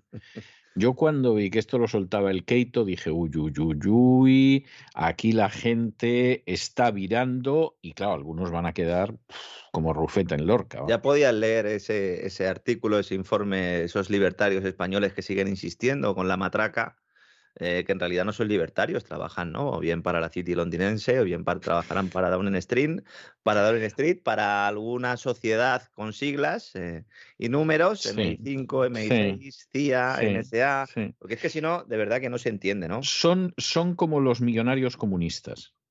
O mm. sea, es como esa gente que efectivamente sí son comunistas y al mismo tiempo son millonarios y uno dice, pero hombre, por amor de Dios, ¿no le parece a usted que hay una contradicción profunda entre una cosa y la otra? Pues la hay, pero, pero ellos viven en su contradicción, ¿no? Contradicción permanente, ¿verdad? Permanente, permanente. Porque eh, sucede también un poco como con el proyecto del Gran Reseteo, esa, esa marca del Foro Económico Mundial que da nombre al programa que hacemos los sábados en cesarvidal.tv. Hay mucha gente que dice por qué el despegamos eh, no se os ve a, don César y a, ti, digo, porque esto, es un programa de radio, luego hacemos otra cosa distinta en cesarvidal.tv, en el gran reseteo, pero ese programa de ingeniería social, de planificación social, debería ser eh, criticado, eh, analizado y perseguido precisamente por los defensores de la libertad y no lo hacen. En el caso del Cato, o el Keito, ¿no? Eh, tienen también su página web en español, por si alguien quiere, quiere verla.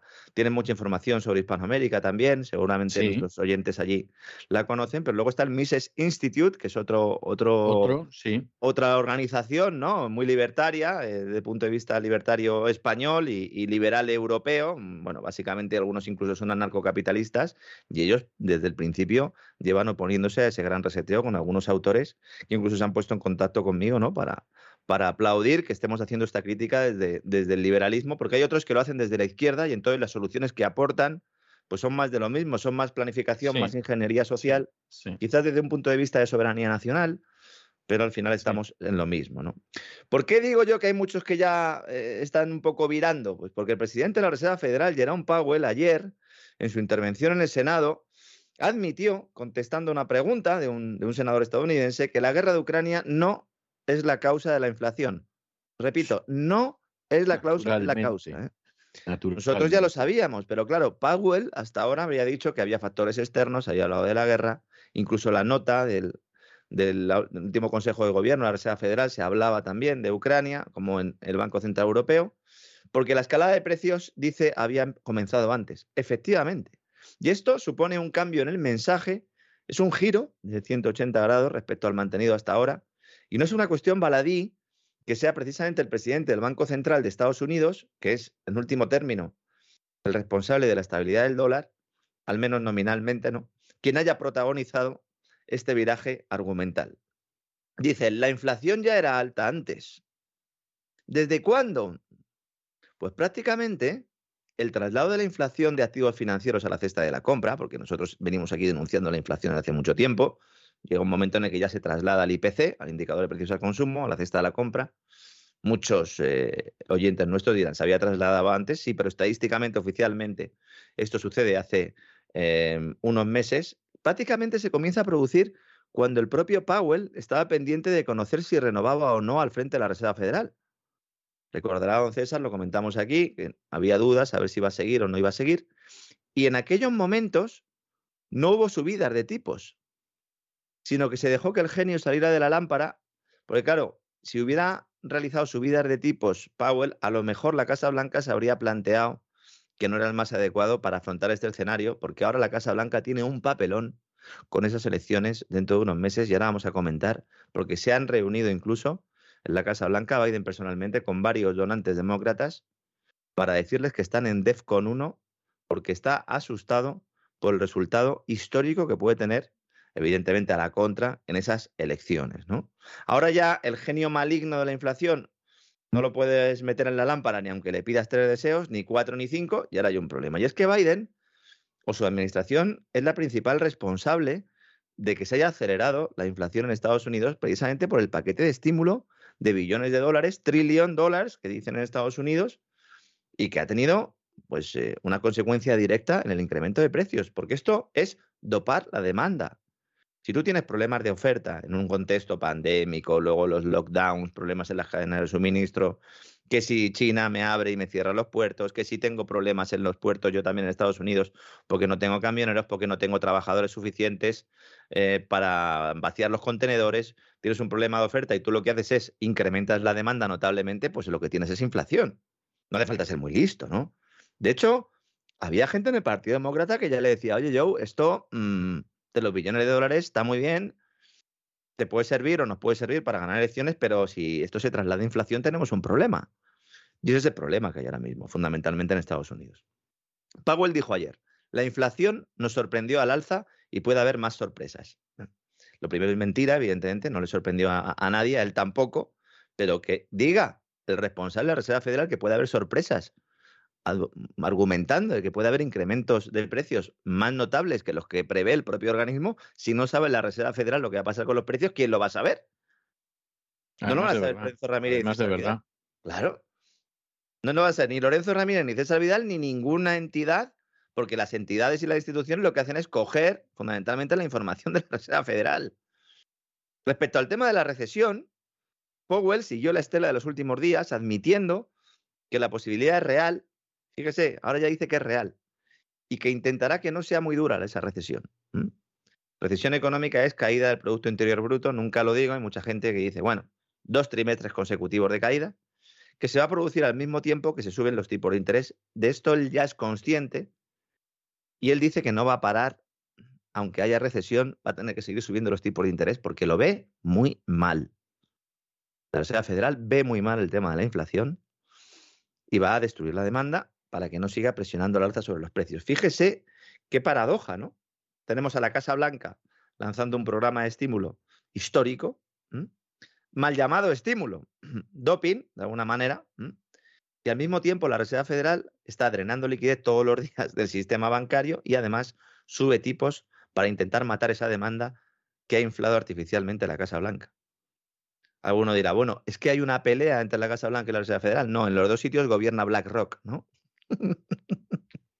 claro, en los dos sitios, tanto en el Tesoro como en la Reserva Federal, está BlackRock ahí, que es el, el, el correveidile, ¿no? El que va de pasillo en pasillo viendo un poco eh, qué hacen, ¿no? Claro, la gran cuestión es, bueno, ¿cuánto más van a seguir subiendo los tipos? Y entonces Powell dice, tomaremos nuestras decisiones reunión por reunión y continuaremos comunicando nuestro pensamiento con la mayor claridad posible. Y yo voy al médico y me dice esto y me voy más asustado de cómo entro. No, no me sorprende en absoluto, vamos. Dice, nuestro enfoque general es utilizar nuestras herramientas para reducir la inflación a nuestra meta del 2% y mantener bien ancladas las expectativas de inflación a largo plazo. Esto es lo que comenta muchas veces, de que no solo es importante el dato de inflación actual, sino lo que piensen los agentes económicos, los consumidores, las empresas, qué va a pasar con esa inflación, porque puede eh, generar efectos ¿no? Eh, que la agudicen o que la reduzcan. ¿no? Estamos en una inflación del 8 del 9%. Si la Reserva Federal parece decidida a bajarla al 2%, que yo creo que es lo que tiene que hacer, eso implica destruir la demanda. Hay casas de análisis como Berenberg que apuntan que la recesión todavía se puede evitar. He querido destacar esto porque yo insisto aquí mucho sobre la recesión. La recesión seguramente estemos ya en recesión. Los indicadores adelantados así nos lo están diciendo. Sí, sí, a mí me parece clarísimo que estamos en recesión ya. Otra cosa es que se salga de esa recesión porque en el momento en el que en un trimestre haya crecimiento económico se sale, pero luego puede volver a entrar. Entonces, hay una cosa es una recesión y otra cosa es una depresión económica. De depresión no hemos hablado aquí en ningún momento. Aunque alguno se quede deprimido después de escuchar el programa, ¿no? Eso es otra cuestión. Eh, eso, eso ya es otro cantar. Berenberg dice, puede evitarse, pero fíjese el argumento. Si la Reserva Federal tiene suerte y la inflación cae, ¿cómo estamos? ¿Cómo que si la Reserva Federal tiene suerte? ¿Pero que estamos aquí? ¿Jugando a las cartas o qué? Dice, entonces en ese caso se restauraría el poder adquisitivo real y si los cuellos de botella en la cadena de suministro global también se alivian, pues esto facilitaría la producción, la distribución global y reduciría los costos de producción. Yo creo que los señores de Berenguer tienen que ser los encargados este año de escribirle la carta a los Reyes Magos, que se la escriban ellos, ¿no? Y así y luego todos firmamos debajo. Sí. Luego dice, incluso si se evita una recesión, y esto es lo que me ha parecido más interesante, dicen la desaceleración de la demanda inducida por la Reserva Federal, es decir, la destrucción de la demanda inducida por la Reserva Federal, reducirá los márgenes y generará una disminución de las ganancias de las empresas y por lo tanto aumentará el desempleo. En Estados Unidos va a aumentar el desempleo lo cual pues tampoco es noticia porque está ahora mismo en pleno empleo Estados Unidos, tiene una tasa de paro ínfima, técnicamente es pleno empleo, entonces va a aumentar hasta cuándo? Bueno, no es lo mismo que aumente el, paro en Estados Unidos hasta el 8 o el 9% a que, eh, ese 8 o 9% lo tengamos en España, que ahora tenemos un 13, se supone que estamos estupendamente, ¿no? Entonces, bueno, lo que suceda en los próximos meses va a ser un factor clave, pero todo el mundo mm, descarta o, que se vaya a producir eh, una subida agresiva justo antes de las elecciones de midterm, con lo cual las subidas de tipos se van a concentrar en los próximos meses. Claro, ¿qué dice BlackRock? Porque claro, si BlackRock es quien maneja el cotarro, habrá que ver qué es lo que dice, ¿no? Que es quien gobierna la sombra aquí realmente. En su último informe no habla de recesión, pero afirma que la Reserva Federal, con, con este plan de subida de tipos, va a frenar claramente la economía y aunque Powell insista en que no se está buscando una recesión, BlackRock dice que sí. Dice que hay que provocar una recesión si se quiere volver a la inflación en el 2%, lo cual es evidente. ¿no? Entonces, el debate ya no es si va a haber recesión, sino dónde va a ser primero, en Europa o en Estados Unidos. Todo el mundo piensa que en Europa, y según los datos que hemos visto hoy del indicador adelantado del PMI, eh, la actividad industrial, sobre todo, está sufriendo muchísimo entonces, BlackRock considera que en Europa es donde primero se va a sentir, abro comillas, el dolor económico. Dicen la normalización de la política. Eso del dolor es que suena a torrente. ¿eh? Aquello de huelo dolor, huelo dolor. Están con el dolor, ¿verdad? Porque también lo decía Powell hace una semana, decía que va a ser doloroso y tal en el foro sí, pero, pero, para ellos no. No. O sea, a mí esto es lo que me parece terrible, que, que, sí, que mucho dolor, mucha historia y tal, pero para ellos el dolor no existe, o sea, es, es algo tremendo.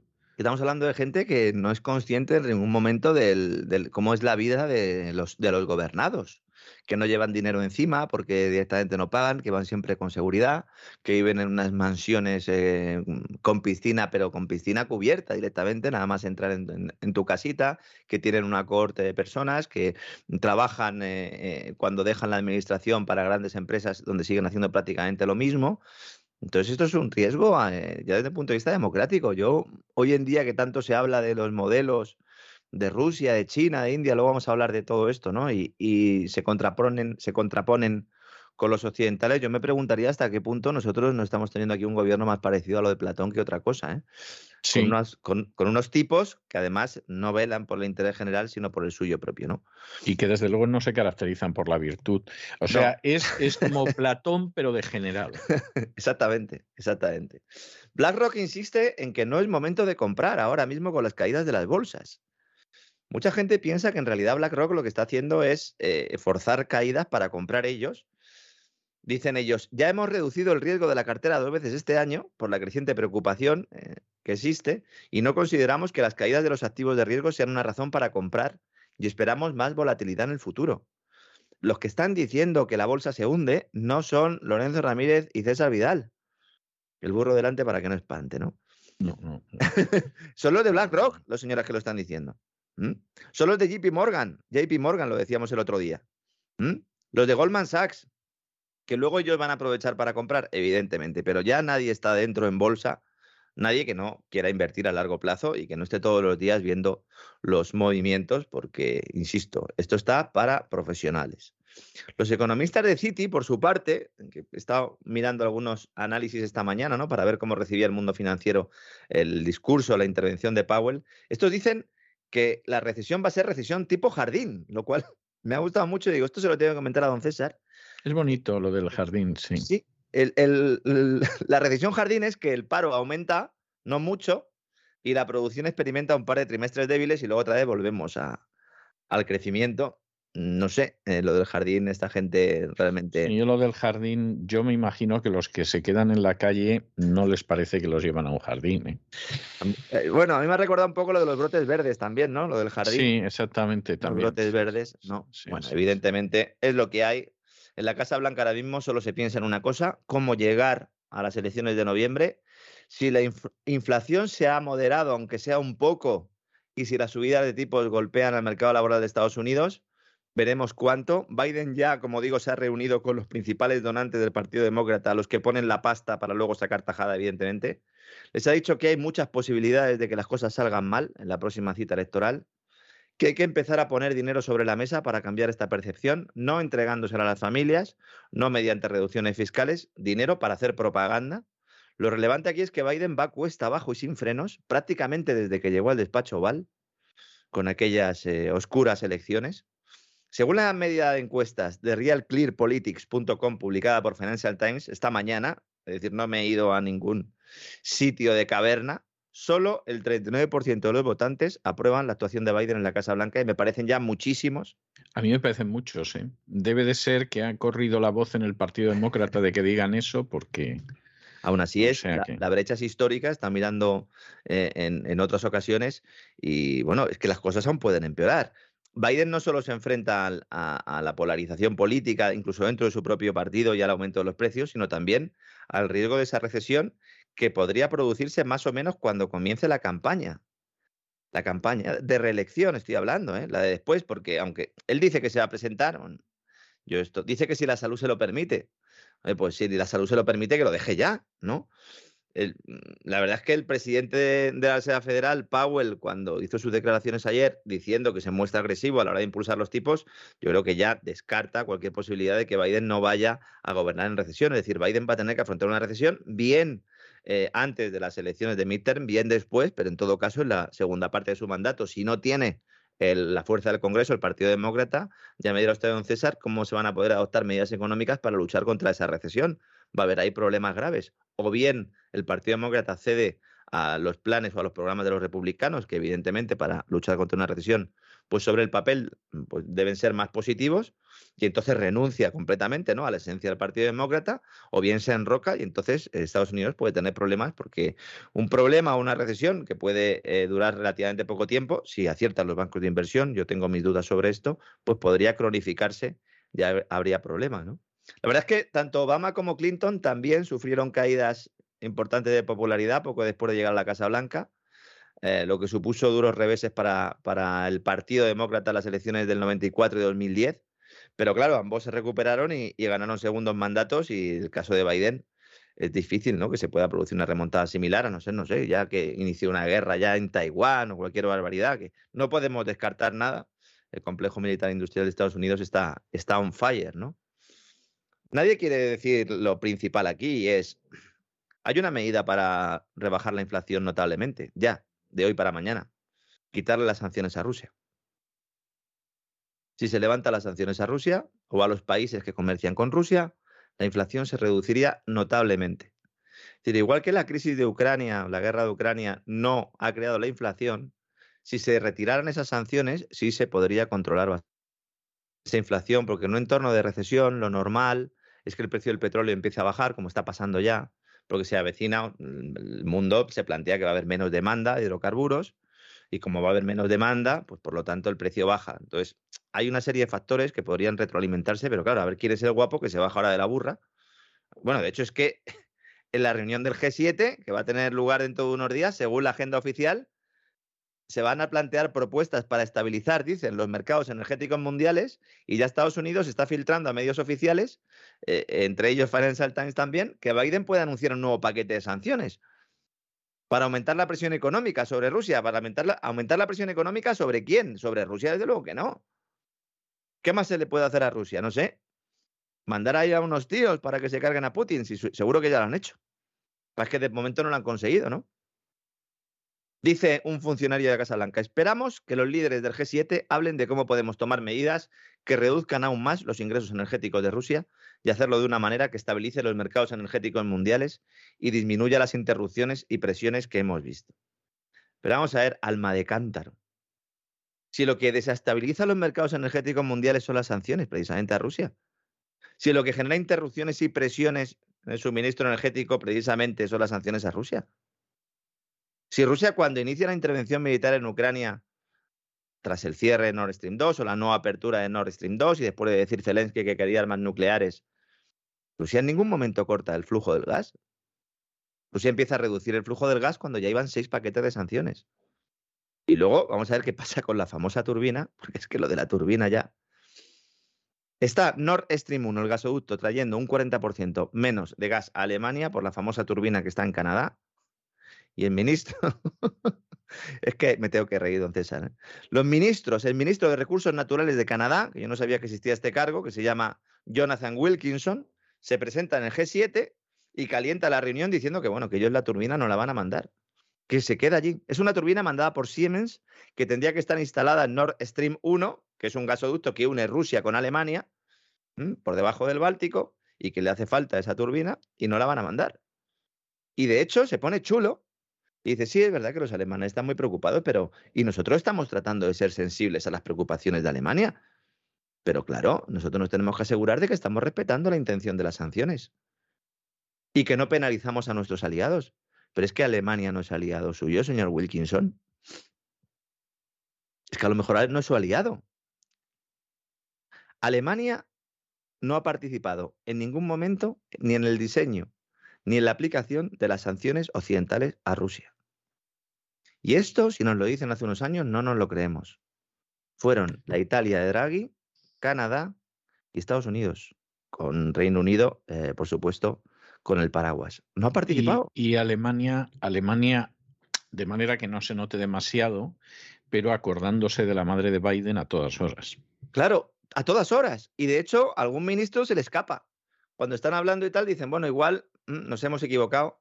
Ya desde luego, el, ministro, el Ministerio de Finanzas y el Ministerio de Economía, que están separados también ahí en, en Alemania, el Ministerio de Finanzas sería el, de Hacienda, donde se supone que está el, el, liberal, Christian Linder, que tiene de liberal, pues lo que yo es sacerdote, ¿no? Y entonces uno mira hoy el PMI manufacturero de Alemania, que como digo es un indicador adelantado, ha salido hoy los datos de toda la eurozona, y ve que su industria, la alemana, registra la expansión más lenta de todos los países de la región, claro. al retroceder notablemente en mayo. Claro.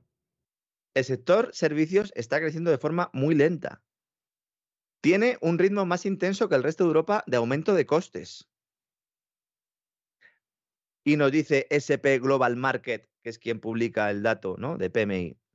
Abro comillas. Quizás la mayor causa de preocupación es una disminución generalizada de la demanda, Está cayendo la demanda en Alemania, pero está cayendo la demanda fuera de Alemania y Alemania exportaba o exporta. Y si además tu industria tiene unos costes salvajes porque no tienes energía y porque estás en un contexto inflacionario creciente, no hay locomotora alemana. La locomotora al final vuelve a ser lo de antes quemando el carbón. De hecho, hoy, esta mañana, Alemania ha activado el nivel 2 de alarma, de alarma energética.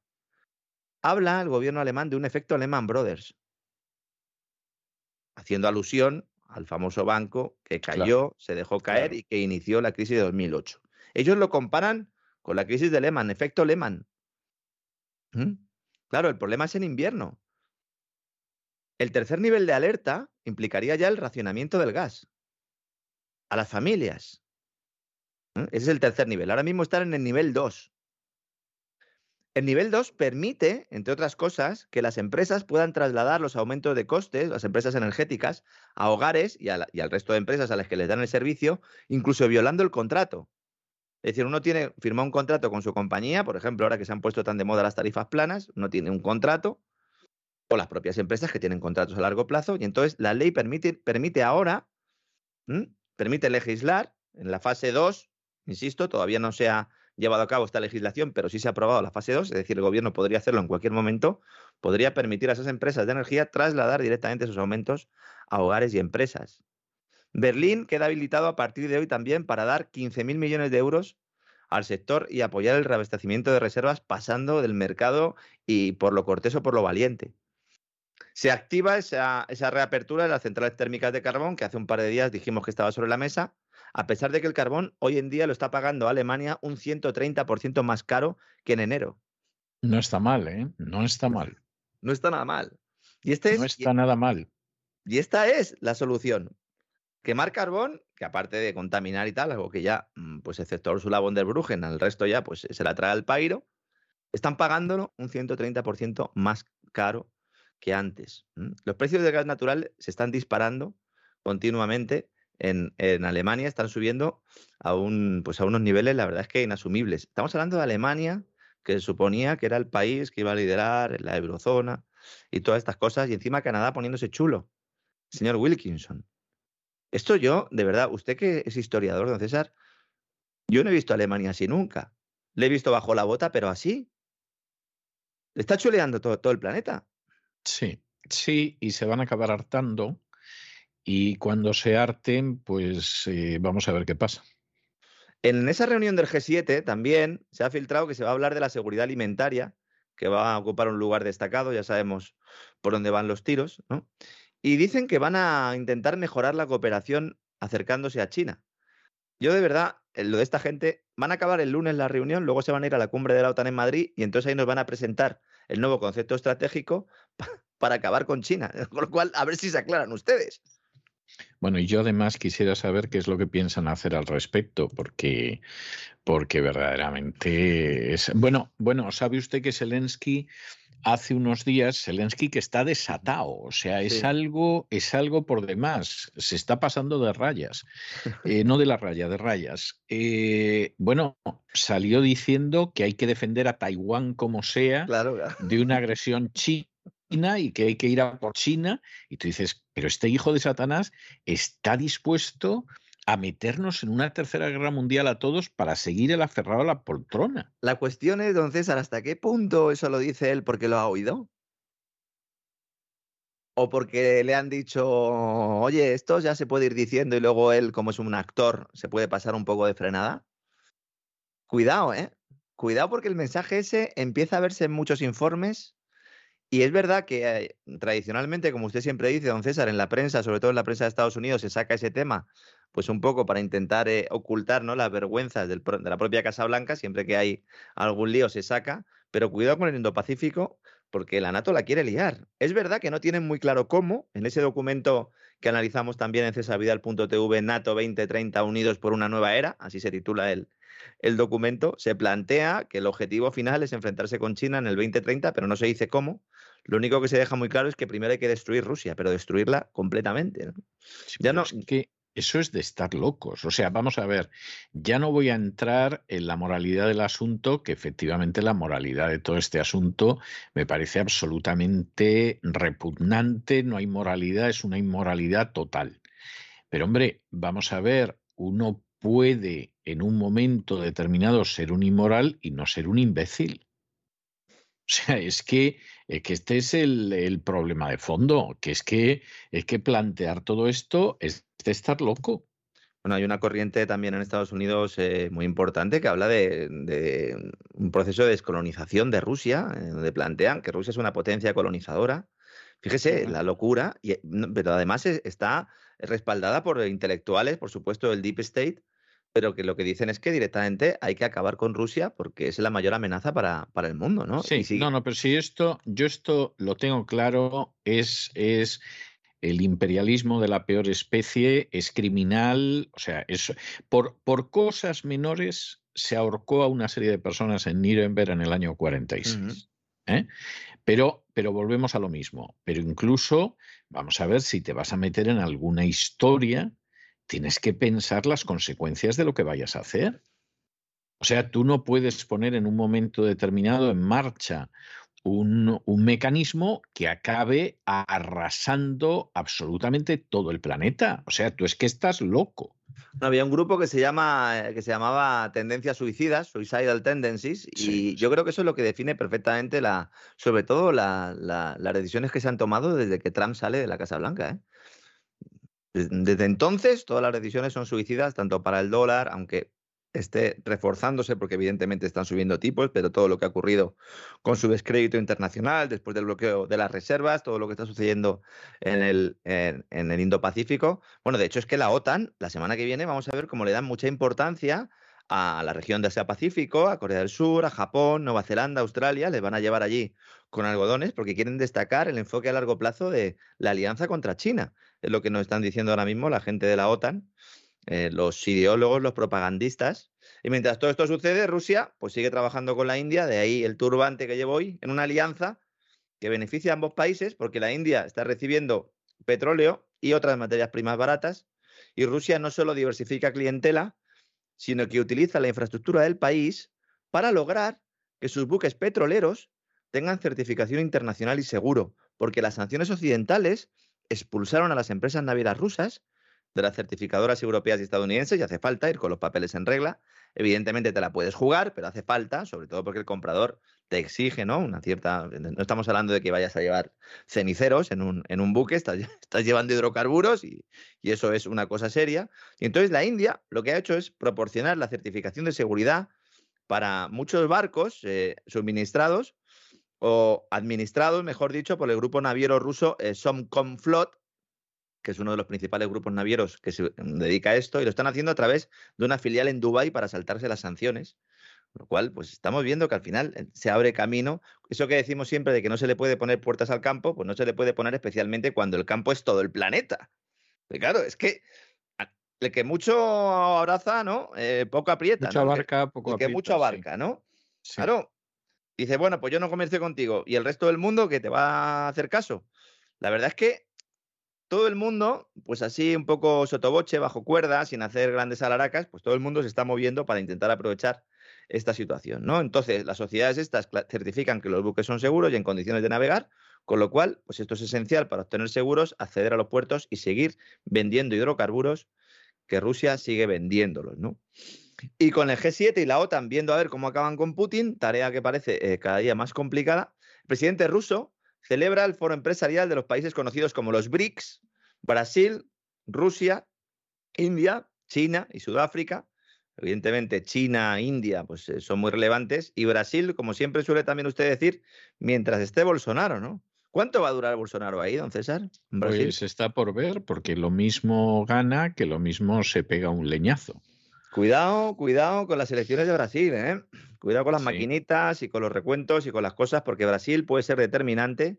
Brasil es un país en el cual Occidente también ha puesto, ha puesto muchas fichas, sino que se lo digan a Ana Botín del Banco Santander, pero no solo ella. Brasil ha estado suministrando materias primas a China durante mucho tiempo. De alguna manera, Brasil es un país que puede salir ganando de toda esta crisis, porque ahora el que tenga materias primas va a salir ganando esta crisis.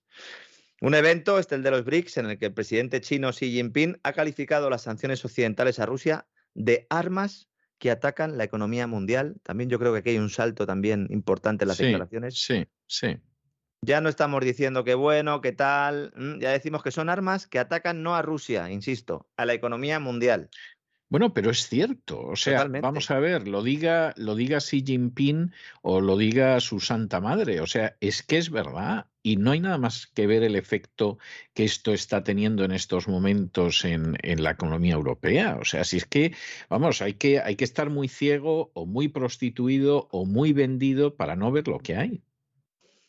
Eh, además, existe un, efecto que se está produciendo también, y es que ya no es que las personas estén viendo informadas, se informen solo a través de telediarios y tal, que esto es algo que poco a poco va desapareciendo, sino que no hay acceso en, la red, no hay acceso a la información del otro lado, y el otro lado eh, resulta que en el otro lado vive más gente que en nuestro lado.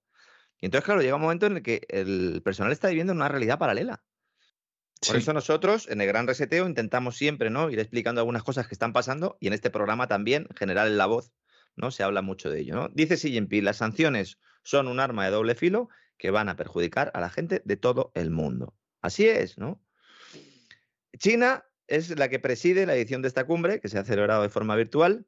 Y luego Putin, en un discurso en vídeo, también dijo que Rusia estaba redirigiendo todos sus flujos comerciales a estos países BRICS y a otros socios internacionales confiables, con lo cual, pues efectivamente está buscando mercado para las puertas que se le han cerrado y los círculos empresariales rusos, en coordinación pues, eh, con miembros también gubernamentales de estos BRICS, pues están ya desarrollando infraestructuras de transporte, están reajustando rutas logísticas, están creando nuevas cadenas de producción, un montón de cosas, don César, que estaban sobre la mesa ahí, que no avanzaban, y ha sido llegar las, los paquetes de sanciones y ha avanzado todo corriendo. Es como si la OTAN hubiera acelerado un proceso que no sé si hubiera llegado a buen puerto o no, pero que estaba mm, produciéndose de forma bastante lenta.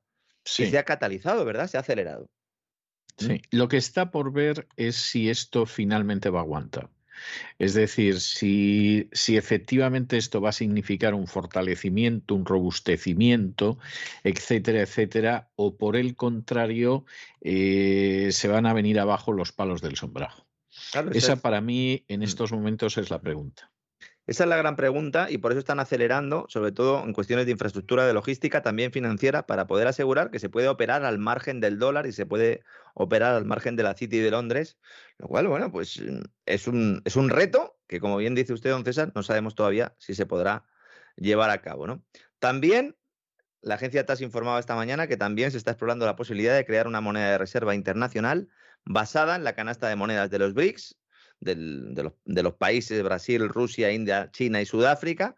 Una noticia pues, que hoy pues, también ha desatado todo tipo de rumores porque estamos en una guerra mundial de divisas y efectivamente es un movimiento que seguramente tenga mucho de cara a la galería, pero que también es importante. ¿no? La idea cuál es? Pues ir trabajando poco a poco con estos BRICS y otros socios para ir reduciendo la presencia del dólar en los intercambios comerciales que hagan estos países, siempre teniendo en cuenta que China es un gran tenedor de esos dólares y que de momento le interesa tenerlos. Pero cuidado, porque se está debatiendo ampliar el grupo de los BRICS. Y esto sí que es muy relevante. Porque en mayo ya China dijo, oye, aquí hay que ir aumentando aquí el, el grupo porque con los que somos solos no podemos con la NATO. Y el ministro de Asuntos Exteriores ruso, eh, Lavrov, eh, famoso ¿no? hoy en nuestros días, dice que Argentina y Arabia Saudí han expresado su interés en unirse al grupo. Arabia Saudí, don César. Bueno, a mí no me pilla de sorpresa. Arabia Saudí, cuidado con Arabia Saudí, que Arabia Saudí está jugando con muchos cromos y hoy le interesa una cosa y mañana otra. Bangladesh, Egipto, Emiratos Árabes Unidos, Uruguay, que se unió al nuevo Banco de Desarrollo de los BRICS el año pasado, ¿eh? Y luego tenemos pues también países como Indonesia, Kazajstán, Nigeria, Tailandia. Cuidado con Nigeria, que también es otro gran pozo de petróleo en África. Vamos a hablar en unos días, un poco vamos a poner algunos mapas y vamos en el gran reseteo de este fin de semana. Seguramente entremos a fondo en todo esto porque es importante, la gente no sabe los movimientos que se están produciendo. Iba a decir al otro lado del telón de acero, pues me ha traicionado un poco el subconsciente, pero de alguna manera es lo que quieren que, que estemos viendo. Y mientras en España, don César, hay un empresario que está muy contento. Está muy contento. ¿eh? Seguramente esta noche cene tranquilo. Eh, no sé qué cenará el señor Sánchez Galán, el presidente de Iberdrola. Seguramente cenará bien, ¿no? Este, será de los que cenan en mesa larga. Este es la cocina, no cena, ¿verdad? Sí, no, en la cocina no le veo yo cenando. Y, cosas como saltamontes, eh, gusanos, etcétera, tampoco le veo yo cenando. A este. Tampoco le veo yo al señor Sánchez Galán comiéndose esos bocatas de sardinas con tomate que tanto nos gustan, ¿no, César? ¿Eh? No, no, no, la verdad es que no. Agradezco a los, oyentes que me hayan indicado que efectivamente los, los meses buenos de las sardinas, ¿no? Son los meses que no llevan la letra R. ¿eh? Sí. Entonces ahora ya pues lo sé. Mayo, junio, julio y agosto. Exactamente, ¿no? Bueno, el juez de la Audiencia Nacional, el señor García Castellón, que está con todos los casos de Villarejo, ha acordado dar un carpetazo sobre seguimiento libre respecto al presidente de Iberdrola, Ignacio Sánchez Galán. Era el único que quedaba de los empresarios después de que hubieran sido imputados otros, como Brufau, el presidente de Repsol, o el Opus deísta, ¿no? El señor Fainé, que nadie entiende realmente cómo llegaron a imputarle. Y ahora ya, pues Sánchez Galán, que las ha tenido tiesas con el juez, y yo creo que por eso han tardado en, en darle carpetazo al asunto, ya por fin puede dormir tranquilo, pero no porque el juez considere que es inocente. No, es que estaban ahí con el juicio y tal, han dicho, ahí va, pero, pero si está prescrito ya. Yo, yo no sé, o sea, sinceramente, de verdad, a mí me maravilla la facilidad con que prescriben determinadas causas. O sea, hay, hay por ejemplo, hay deudas, hay causas hmm. que prescriben y se permite a los buscabonus de la agencia tributaria que se inventen algo nuevo para que siga rodando la bola años y años cuando las deudas ya han prescrito y no se pueden exigir. Y, se les permite y se les tolera. Y no se enjuicia a ninguno de estos esbirros por prevaricación, se le sienta en el banquillo y se le encierra en prisión, que es el lugar donde tendrían que estar. Bien. Y luego, sin embargo, pues prescribe la causa de Puyol por delito fiscal, que estaba en manos de la agencia tributaria, prescriben las causas de los banqueros y de los empresarios. O sea, eh, esto es para una tesis doctoral. O sea, yo creo que una tesis doctoral en España, en la Facultad de Derecho, que sería preciosa, sería el variante criterio de la prescripción en la acción judicial española. O sea, eso sería una tesis, además sería de lectura deliciosa. Y luego cuando se convirtiera en libro y fuera de las poquísimas tesis doctorales que se convierten en un libro, eso sería verdaderamente magnífico leer. además, en este caso se han dado cuenta porque había otro que ha dicho, oiga, que lo mío ha prescrito. Y entonces han dicho, ah, pues entonces lo, de, lo, de, Sánchez Galán también. Pues tiene que haber prescrito también. Tiene que, ah, pues sí, pues ha prescrito, pues venga, eh, a otra cosa mariposa. A ver, otra cosa señor Sánchez Galán, en las grabaciones, bueno, vamos a contarlo todo porque este señor estaba imputado por cohecho activo continuado, delito contra la intimidad, delito continuado de, falsedad en documento mercantil cometido por particular. Y bueno, pues esos eran fundamentalmente los delitos, con varios proyectos de Villarejo que en realidad realizó para Iberdrola. Eso es lo que se está determinando ahí, contratado por el jefe de seguridad de Iberdrola, que además era amigo de Villarejo. En los audios, que yo los he escuchado y que eh, la mayor parte de ellos están disponibles en diferentes medios de comunicación, en Internet, no estoy hablando de los últimos vídeos que han audios que han salido hace poco, sino los que se publicaron ya hace unos años, fundamentalmente por moncloa.com y el diario Confidencial. Ahí se habla de Sánchez Galán como del señorito. Y hay muchos momentos muy bien, muy bien. en los que Villarejo le dice a, a, Senjo, que era el jefe de seguridad de Verdrola, le decía, esto transmíteselo al señorito porque esto es información FETEN. ¿Qué información FETEN era? Pues miren, seguimientos a accionistas díscolos presiones para eh, organizaciones ecologistas que estaban oponiendo pues, a la implantación de algunas infraestructuras de Iberdrola. Los movimientos de Manuel Pizarro en plena OPA de gas natural sobre Endesa. Los movimientos de Florentino Pérez también en esa batalla corporativa que ha tenido con la empresa. Espionaje eh, eh, absoluto y del cual, pues cuando ha tenido que comparecer el señor Sánchez Galán, dice, ni di órdenes, ni autoricé nada, ni conocía nada él estaba en la comisión ejecutiva que aprobó los pagos a las empresas de Villarejo, lo cual, pues claro, el juez no ha determinado una relación directa y dice, bueno, este señor puede aprobar los pagos, pero no saber lo que estaba haciendo ese señorito, ¿no? Pero cuidado, porque es que, insisto, estamos hablando de unos delitos muy graves. Y estamos hablando de 15 facturas de Iberdrola Villarejo pagadas a las empresas entre 2004 y 2012. Que no es que lo contratara una vez.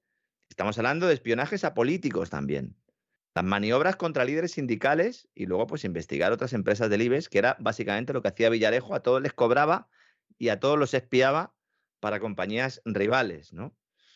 Bueno, pues el señor Sánchez Galán, insisto, eh, se va de rositas y esto le da un impulso notable al negocio de Iberdrola en Estados Unidos. Porque uno de los problemas que veía BlackRock, y dirán, ¿BlackRock por qué? Pues porque BlackRock es el segundo máximo accionista de Iberdrola tras, tras el Fondo Soberano de Qatar. Los dueños de Iberdrola son Qatar y BlackRock. Y estaban muy preocupados y le habían dicho a Sánchez Galán, oye, con la imputación no se juega. Si te imputan, te vas o en su defecto nombras un consejero delegado, tú sigues de presidente si quieres, pero pones a un consejero delegado con poder ejecutivo y te apartas. Sánchez Galán le ha tirado un órdago a BlackRock. Fíjese cómo son las cosas, ¿eh? ¿Cómo están las cosas? se lo ha ganado de momento, ¿eh? Yo no sé si Larry Fink le va a guardar la matrícula y luego pues lo sacará, pero Sánchez Galán es mucho Sánchez Galán. Le veremos en la Casa Blanca, en los jardines, cuando anuncien las adjudicaciones del proyecto de infraestructuras, porque es la única empresa española invitada por la Casa Blanca, Iberdrola, para ese plan de estímulo del que hablábamos antes, ese plan de gasto público. Así que cuidado porque Iberdrola, eh, una vez que se ha quitado esto Sánchez Galán, eh, puede ir funcionando. Otra cosa es que luego a la empresa le, condenen, ¿no? porque le pueden condenar, porque insisto, eh, como persona jurídica está ahí una, filial, Iberdrola Renovables ahí, y también el propio jefe de seguridad, pero claro, no es lo mismo ¿no? que saquen ya al señorito por prescripción, insisto, por prescripción no facultativa, sino en este caso judicial. Y mientras todo esto sucede en el mundo empresarial, pues en el gobierno están ahí a ver cómo hacen para intentar rebajar la factura de la luz. La verdad es que Teresa Rivera, la ministra de Transición Ecológica, la ministra de Energía, para que nos entendamos, yo creo que ya es consciente de que se va, de que le van a echar, y está tocando las narices públicamente a Pedro Sánchez. Hoy en el Fórum Europa ha dicho que rebajar el IVA al 5%, del 10% al 5%, no va a tener prácticamente efecto en la factura de la luz, porque las subidas de precios van para largo.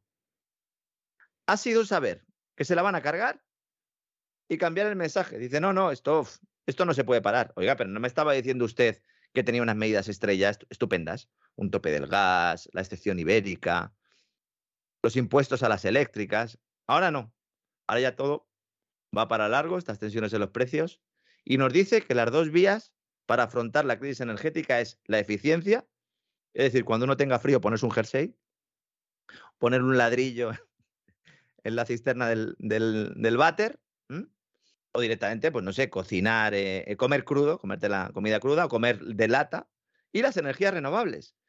Que yo, insisto, no sé cómo hay gente que todavía sigue con este discurso. Las energías renovables pueden ser más buenas, menos buenas, más bonitas, menos bonitas, pero lo que eh, siempre serán, serán inflacionarias. hasta que llegue un momento en el que tengan un, desarrollo tal que lo que hagan sea participar, ¿no? Y de alguna manera, en unos procesos que nos permitan ir reduciendo la factura energética, pero hasta ahora las renovables nos han costado dinero. Hay que subvencionarlas. Bien es cierto que estamos a lo mejor ya llegando a un punto en el que a lo mejor ya empieza a no hacer falta. Esto se lo compro a los defensores de las renovables. Pero no me diga que esa es la solución para detener la inflación energética. La solución es dejar de tocarle las narices a los rusos. La solución es permitir que haya comercio.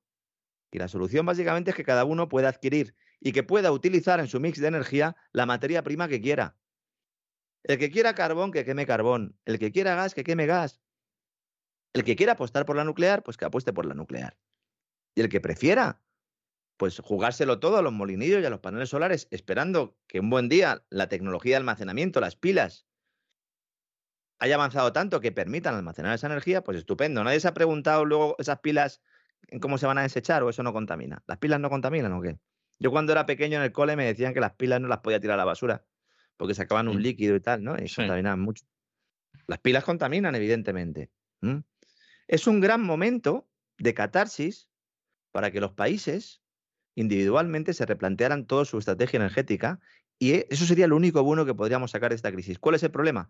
Que las decisiones no las toman los gobiernos de los países, sino que se toman por encima de ellos. Y ese es el principal asunto que tenemos que tratar y que tratamos aquí, que tratamos en el gran reseteo, esa agenda globalista que va avanzando y que está provocando que haya países que tendrían que ser punteros y que están ahora mismo con, pues con, no le llega la camisa al cuello. El caso de Alemania yo creo que es evidente. Se avecina crisis de gobierno, seguramente en España. Teresa Rivera eh, parece seguro que es una de las que, de las que va a salir. A ver qué pasa con Margarita Robles. Sería complicado cargarse a la ministra de Defensa en plena expansión de la OTAN y todo esto, sobre todo también, más que nada por lo que sabe, ¿no? Margarita Robles, si sale, tendrá que ser pactado. Y bueno, también a ver qué pasa con Yolanda Díaz, ahora que uno de sus principales eh, apoyos, ¿no? Pues eh, se va a sentar en un banquillo gracias a que Cristina Seguí pues ha conseguido, ¿no? Por fin, ¿no? Que, que se le meta mano a, a esos abusos del marido de Oltra, del marido de Oltra, bueno, Irene Montero también era muy amiguita de esta mujer y ha, emitido algún tuit apoyándola durante las últimas horas. ¿eh? O sea, es que, es que ahí los apoyos a la inmundicia están muy repartidos. Y ¿eh? además hay un problema añadido y es que ya no es solo que se trate de ministras, sino que en el caso de Yolanda Díaz pretendía que Oltra tuviera un papel importante en ese nuevo partido político que quiere fundar con los sindicatos y que aspira de alguna manera a, luchar por tener, aunque sea representación parlamentaria, para seguir viviendo el cuento.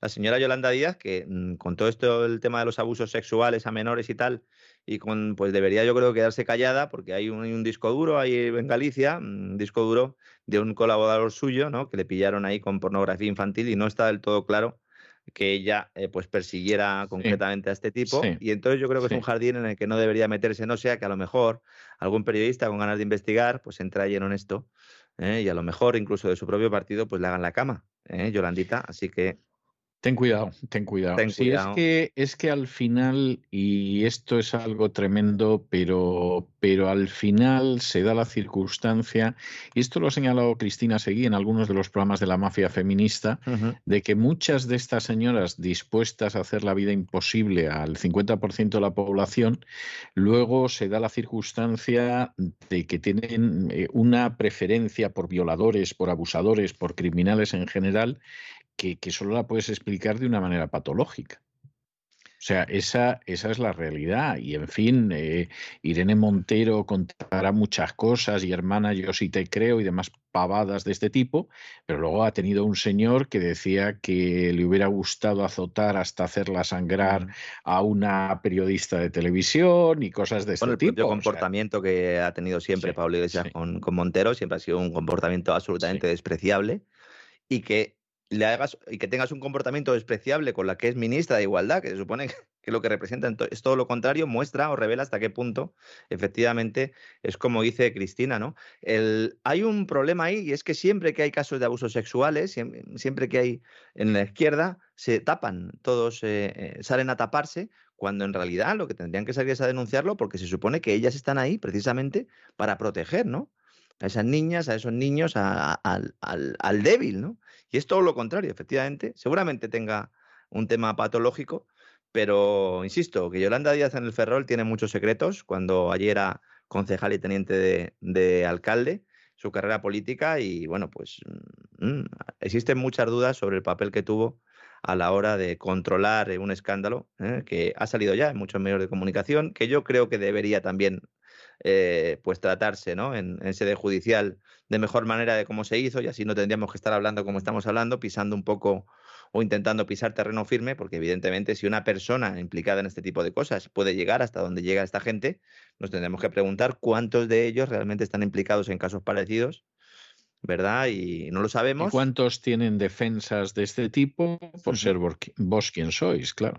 Exactamente. Y ahí sí que también enlaza muy bien el tema del caso Villarejo, porque precisamente hay unidades policiales y unidades eh, eh, de los servicios de inteligencia que trabajan recopilando toda esta información y luego pues se usa en función de las necesidades que tenga el político, que no el Estado, el político o la familia del servicio de inteligencia en cada momento. Y eso es realmente lo, lo, que es antidemocrático. Y esto parece que le da igual a todo el mundo. ¿eh? Lo importante es, pues eso, Rusia, Putin, lo que hagan eh, los árabes o lo que dejen de hacer los otros, ¿no? Pues espero que hoy haya quedado un poquito más claro la situación. La verdad es que eh, ya todo el mundo habla en el ámbito económico de, ese escenario recesivo, todo el mundo ya da por descontado todo lo que veníamos contando desde hacía tiempo. La única duda es qué va a pasar con el tema de la burbuja inmobiliaria. Mm, veo todos los días artículos donde se dice que no hay problemas en el mercado inmobiliario. Yo sigo pensando que habrá una corrección porque si detienes la, la demanda mm, subiendo tipo de interés, pues evidentemente esto es un problema y esto es algo que puede afectar mucho más a España que a otros países porque evidentemente hay mucho ahorro ahí. Habrá gente que siga comprando viviendas, evidentemente ante la incertidumbre seguirán comprando viviendas, pero es posible que algunas zonas sí que vivan ciertas tensiones que luego pues se puedan generar bajadas de precios en el futuro. Entonces, que cada uno pues analice un poco el mercado en el que está, sobre todo pues, eh, pues para analizar cómo le puede impactar todo lo que está sucediendo en el mercado de vivienda global, que es muy heterogéneo y luego hay que ir barrio por barrio, como siempre digo. Este comentario lo hago porque hay mucha gente que todos los días me pregunta sobre las viviendas, pues tienen ustedes que analizar esa situación pero bueno, en todo caso, el coste de las hipotecas sube. Entonces, si sube el coste de las hipotecas, pues habrá gente que deje de contratar esas hipotecas y en algún momento tiene que llegar el cambio de ciclo. ¿Cuándo? Pues no lo sabemos. A ver qué hace también la Reserva Federal, a ver qué hace el Banco Central Europeo. Todavía hay muchas incógnitas. Pero va a ser un verano, como decíamos el otro día, que vamos a estar ahí con el, con el transistor, ¿verdad? Con el podcast continuo. Alguno dirá, pero ¿cómo si no están ustedes? Bueno, tendremos gran reseteo. Ah, estamos, estamos de todas formas. Y estaremos de alguna manera con todos nuestros amigos. Pues me parece estupendo, vamos, con eso pueden contar. Aquí nosotros vamos a aguantar hasta mediados de julio en la voz, en la radio, pero, pero eh, la televisión no se para. ¿eh? La televisión va a seguir, de manera que, que, no se van a quedar ustedes huérfanos. Ya, ya tendrán ocasión de verlo. Bueno, un abrazo muy fuerte, don Lorenzo. Nos volvemos a encontrar mañana. Un fuerte abrazo, don César. Hasta mañana. Hasta mañana.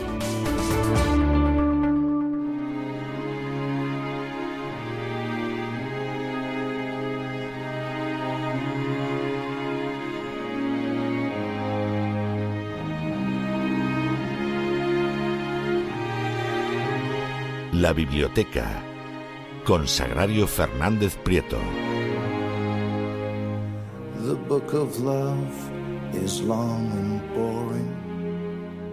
Estamos de regreso y estamos de regreso para tomarnos ese gratísimo, esa gratísima bocanada de cultura que disfrutamos todos los jueves en la biblioteca de Doña Sagrario Fernández Prieto. Ya está aquí Doña Sagrario con su biblioteca y vamos a ver qué nos trae hoy. Muy buenas noches, Doña Sagrario. ¿Por dónde vamos a movernos hoy?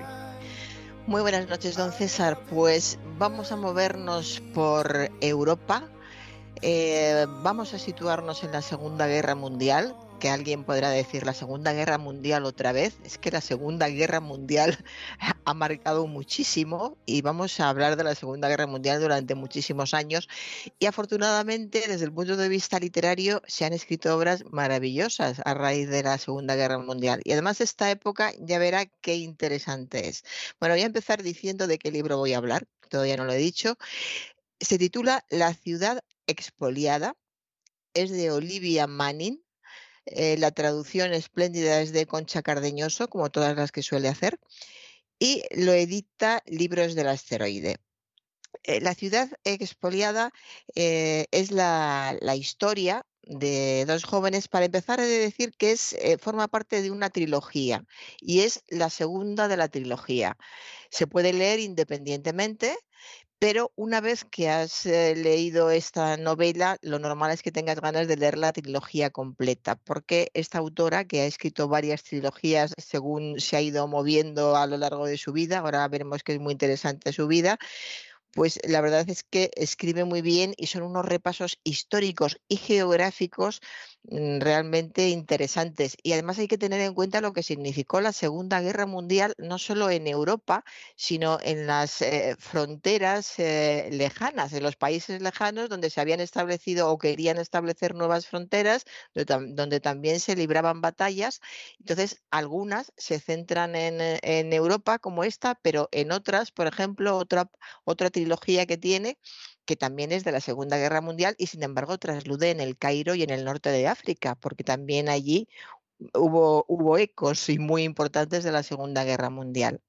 Pues bien, en este caso estamos en la ciudad expoliada que es Bucarest. Vamos a centrarnos en Rumanía y en Bucarest. Eh, está protagonizada por dos jóvenes que se llaman Guy y Harriet. Eh, son dos buenas personas, jóvenes, recién casadas, eh, tienen muy buenas intenciones y les mandan a, trabajar, le mandan a él, que es periodista, Guy, le mandan a, trabajar a, Bucarest y ella acompaña a, su marido. Y se enfrentan a, una situación realmente desbordante porque estamos en 1940 en Bucarest. Es decir, que eh, todavía el rey, oficialmente, el rey Carol I o segundo, creo que era, eh, Carol II era, eh, estaba, estaba reinando. Eh, estaban ya las, eh, las fuerzas eh, nazis, estaban ya desfilando por, por las calles. Había continuamente desfiles, sobre todo de los jóvenes nazis, esos jóvenes tan voluntariosos que hemos visto, voluntariosos entre comillas, porque quiero decir que también eran violentos, pues desfilaban continuamente varias veces al día por las calles de la ciudad para que estuviera claro que los alemanes ya estaban allí, ya habían ocupado Bucarest. Y al mismo tiempo, a las puertas estaban los comunistas los comunistas que querían eh, conquistar también eh, eh, Bucarest. De modo que la, tensión era, era impresionante. Y es un mundo, eh, es muy curioso, una vez que dejas de leer y has leído la, la novela y te quedan una serie de, impresiones y recuerda a otras novelas, a películas, incluso en el que se mueve en las personas en, un mundo de tensión porque están en guerra. Me ha recordado mucho a Casablanca, por ejemplo. Esa tensión de una zona en guerra donde nadie explota porque se supone que es neutral, pero te puede pasar cualquier cosa porque ya sabemos cómo son los países o las personas neutrales. Entonces existe esa esa, apariencia de normalidad y esa tensión, porque en cualquier momento esa normalidad se puede romper. Pues aquí pasa algo, algo parecido. Eh, por una parte, bueno, la tensión es muy evidente porque hay una parte de la, de la población que que quiere que lleguen los, los, alemanes. Quiere que lleguen los alemanes sobre todo porque tienen mucho miedo de los bolcheviques. Entonces hay que imaginarse a Rumanía con una frontera donde están ya entrando, por donde están ya entrando los bolcheviques y otra frontera por donde están entrando los, animales, perdón, los alemanes que ya han entrado en gran parte en gran parte no, y hay bastantes alemanes, pero sobre todo ha entrado el, espíritu. Y estos desfiles son muy significativos porque son los niños desfilando, pues como la joven guardia nazi que cantaba las canciones de, de, la época y estaban muy orgullosos de vestirse de, esa manera. Y es que en esa época había un, miedo a los bolcheviques, era, era general, pero eh, Rumanía era además un, país con tradiciones religiosas muy fuertes, muy católico, y les daba miedo el, que se implantara un régimen como... Hungría, quiere usted decir. No, no, estoy hablando de Ah, Rumanía. está hablando de Rumanía todavía. Bien, bien, bien. Sí, sí, hablo. No, no, no nos vamos a mover de Rumanía por hoy. por hoy nos quedamos en Rumanía. Entonces, eh, era una situación muy, muy difícil. Eh, hay personajes curiosísimos de, de todos eh, los tipos, todos muy bien se para a, dibujar cada personaje que, que aparece. Es como la sensación de que van pasando muchos, pero nadie se va sin que, sin, sin que tenga su apunte de cómo es, por qué está allí. Es muy curioso, por ejemplo, los judíos, eh, los judíos que todavía están en Rumanía están temblando porque ya hay rumores, ya ha habido detenciones, eh, se sabe algo de lo que ha pasado en eh, lo que está pasando en Europa. Luego, los judíos de, de Bucarest están temblando y eh, están cambiándose los apellidos a marchas forzadas, eh, costándoles mucho dinero y mucho esfuerzo hacerlo, claro, pero quieren cambiarse los apellidos para no delatar esos orígenes judíos que les pueden llevar directamente a, la cárcel o a la muerte. Y mientras tanto, hay otros que exhibían el suyo con, con, orgullo, como en el caso de los alemanes. Los alemanes eh, llegaron, ocuparon, además eran los oficiales, eran alemanes que procedían de la aristocracia y los admiraban. Los eh, rumanos admiraban a estos eh, oficiales pues por el tenían, la manera en que desfilaban, esa autoridad que, que, desprendían, pero sobre todo estaba la dualidad de tenemos a estos alemanes o tenemos a los bolcheviques. Y estaban en una población eh, que era muy creyente, muy católica. Entonces los comunistas eran marxistas y además eran ateos. De modo que les tenían un, un miedo especial. Y por eso fue la alianza entre el rey de Rumanía en esos momentos, que era Carol II, que se alió a Hitler. De hecho, le pidió ayuda oficialmente a, Hitler para acabar con el ejército ruso. Y ya pues todo, sabemos la Segunda Guerra Mundial, cómo se fue organizando, las, las alianzas que, que hubo.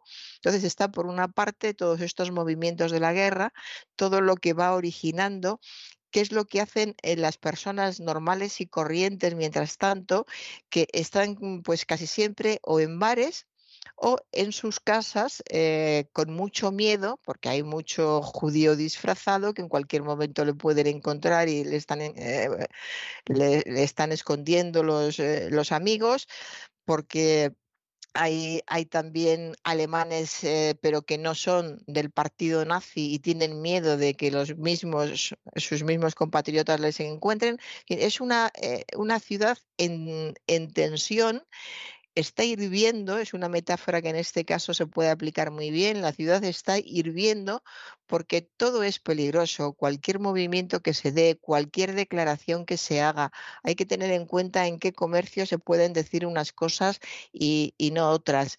Eh, la conclusión de que al final lo mejor es no decir nada en ninguna parte, pero si no dices nada también eres, eres sospechoso. Es, es una, una, vida difícil porque no estás a gusto en, en, ninguna parte. Entonces, en este mundo tan complejo van apareciendo los sentimientos de todos los personajes, que son muchos, aparte de la pareja protagonista. Son, están los amigos que se van refugiando en su casa porque él es un periodista. Eh, Guy es un periodista que ha sido trasladado allí como corresponsal y Harriet es su mujer. Son muy jóvenes, tienen poco más de, de 20 años, tienen muchos amigos, son simpáticos, sobre todo él, el personaje, es una pareja muy bien dibujada. Eh, Guy es atractivo, simpático, habla con todo el mundo, todo el mundo le aprecia. Y Harriet, que es su mujer, eh, es mucho más tranquila y es la que va parando un poco los pies, teniendo cuidado, ocupándose de que, de que nada se salga de unos determinados carriles, pero los dos personajes están realmente muy bien, muy bien dibujados. Lo mismo que los sentimientos de ellos y de todas las personas que, que los rodean. Y una cosa que se agradece mucho en el libro son los diálogos. Hay muchos diálogos que es normal, y esto habría que recordárselo a veces a muchos autores que escriben libros muy gruesos donde aparecen eh, muchos personajes y resulta que pues apenas hablan, todo lo transcribe el narrador, pues hay que, los diálogos dan aire al, texto, hay que dejar que, que, hablen.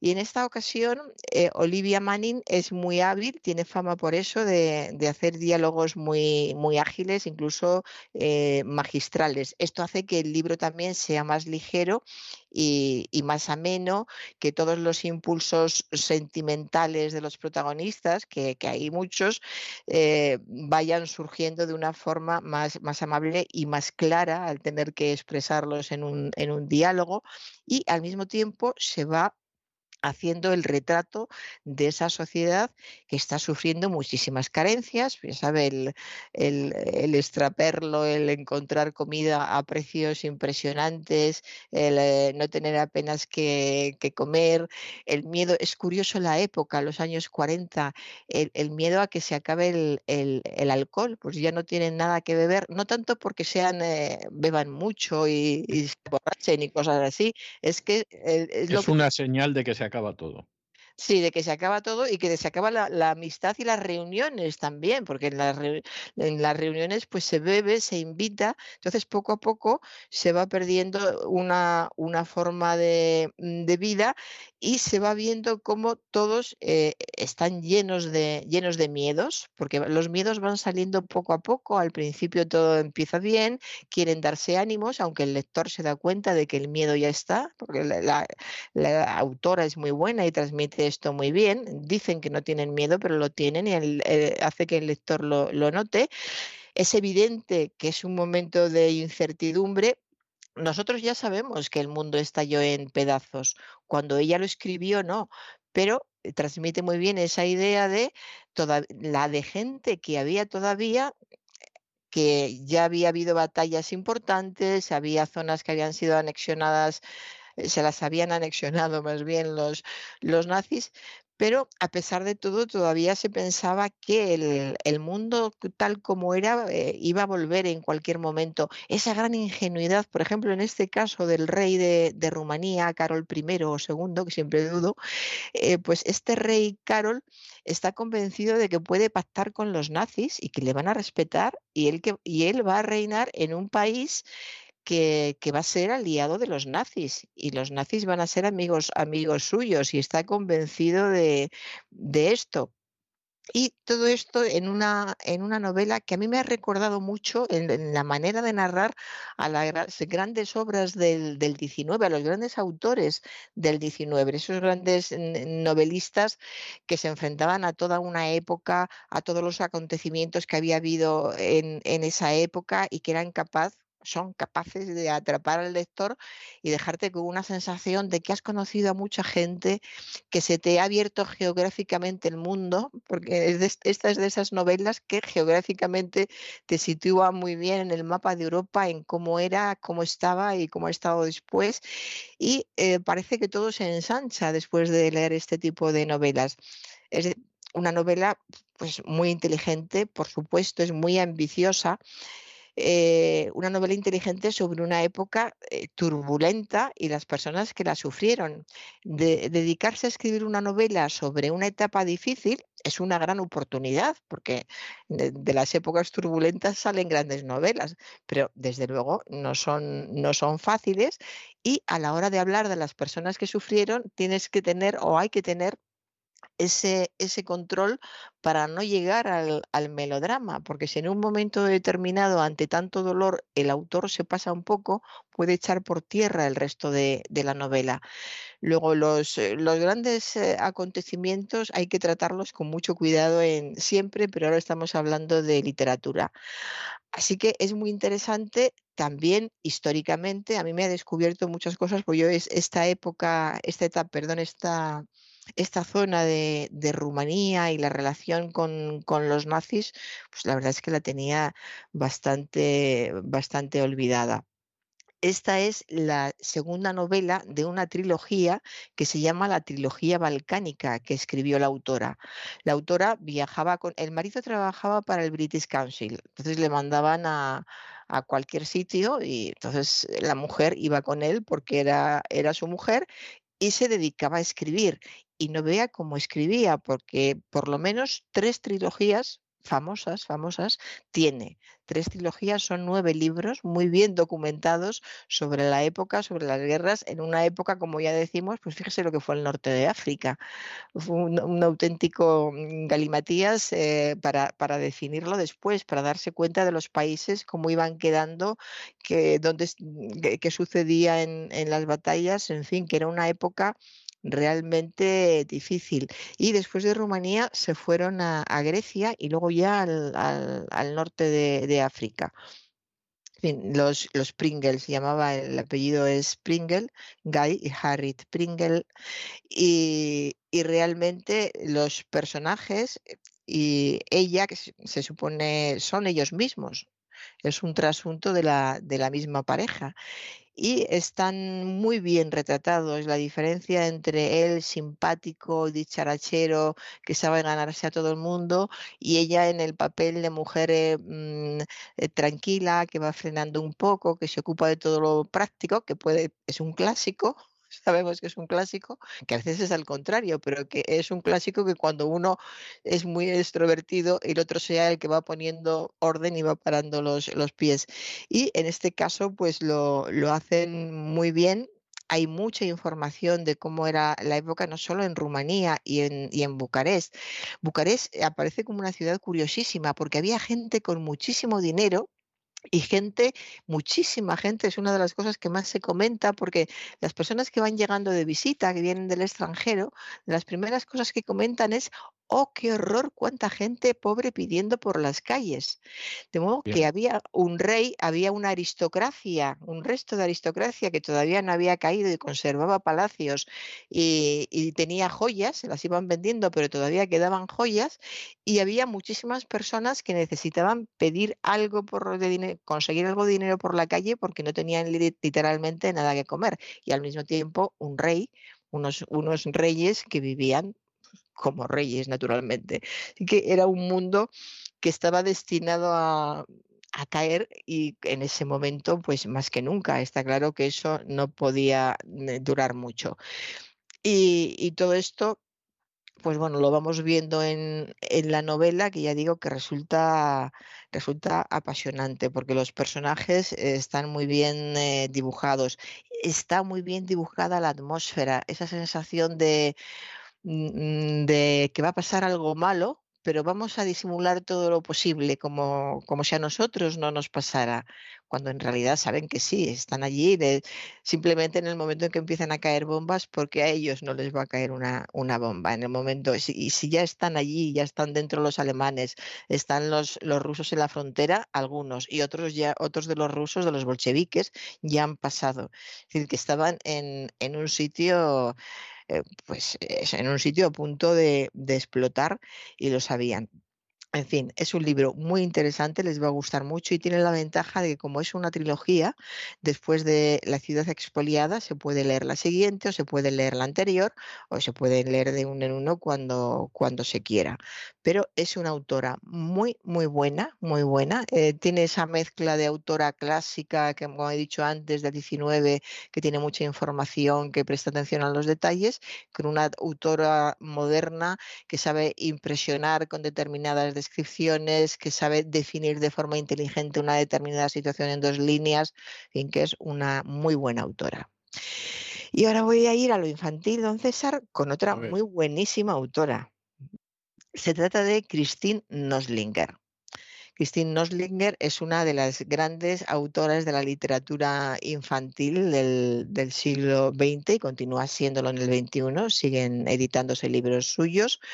Eh, tuvo y tiene siempre mucho éxito. Es una de mis autoras preferidas. Cuando he tenido que regalar libros, casi siempre he utilizado alguno de los suyos como, como regalo porque realmente es, es, muy divertida, se acerca mucho al carácter de los niños, es muy ágil. Y este Vuela abejorro que edita Ciruela es uno de sus libros más conocidos. Eh, de los que tenía de Noslinger he ido a buscarla a propósito porque está muy relacionada con la Segunda Guerra Mundial y he dicho, como hay bastantes libros infantiles y juveniles sobre la Segunda Guerra Mundial, he pensado, voy a por Noslinger que algo en la Segunda Guerra Mundial estuvo. Y me he encontrado con Vuela Bejorro, que transcurre en la Viena de 1945, relativamente cerca de Bucarest y relativamente cerca en los años, del 40 al 45.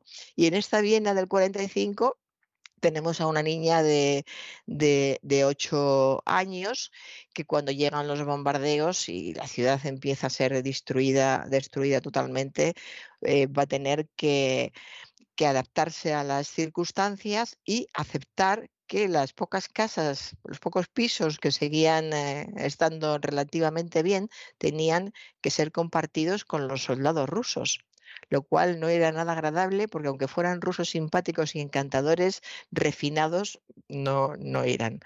¿no? Era una, una situación difícil y esta niña de ocho años tiene que aprender a convivir con ellos, eh, a darse cuenta de lo mejor y lo peor, a sobrevivir a situaciones difíciles. Es lo que enseña el libro a los niños a, saber estar en situaciones difíciles sabiendo que se superan, que de todo se sale y que los rusos también pasarán y que con el tiempo quedará algo bueno y algo malo de los que han pasado, que es lo que nos pasa siempre en, en la vida.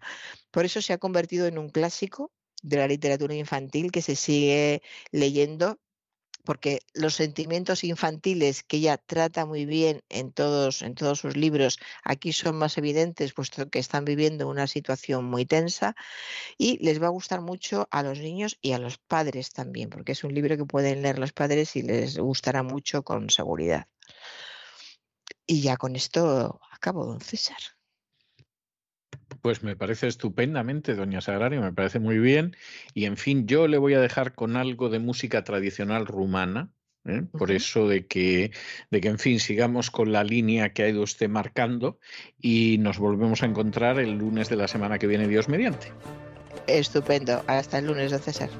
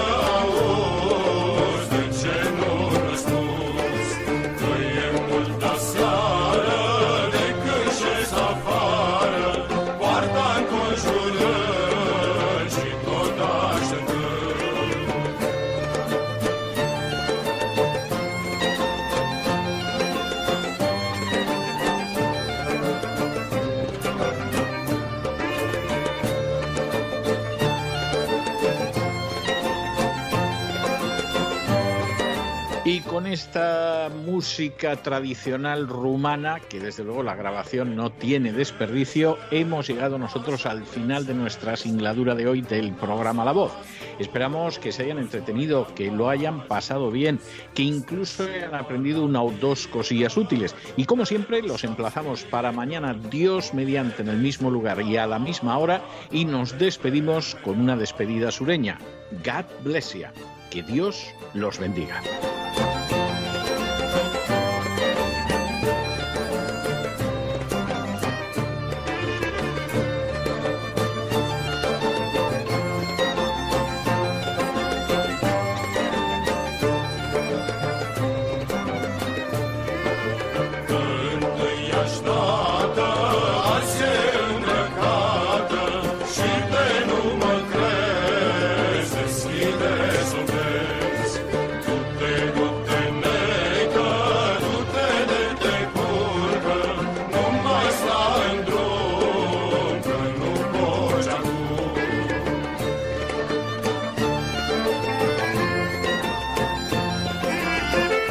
Programa La Voz es una producción de Artorias Incorporated y al amparo del derecho a la libertad de expresión no se hace responsable de las opiniones vertidas en el curso del mismo.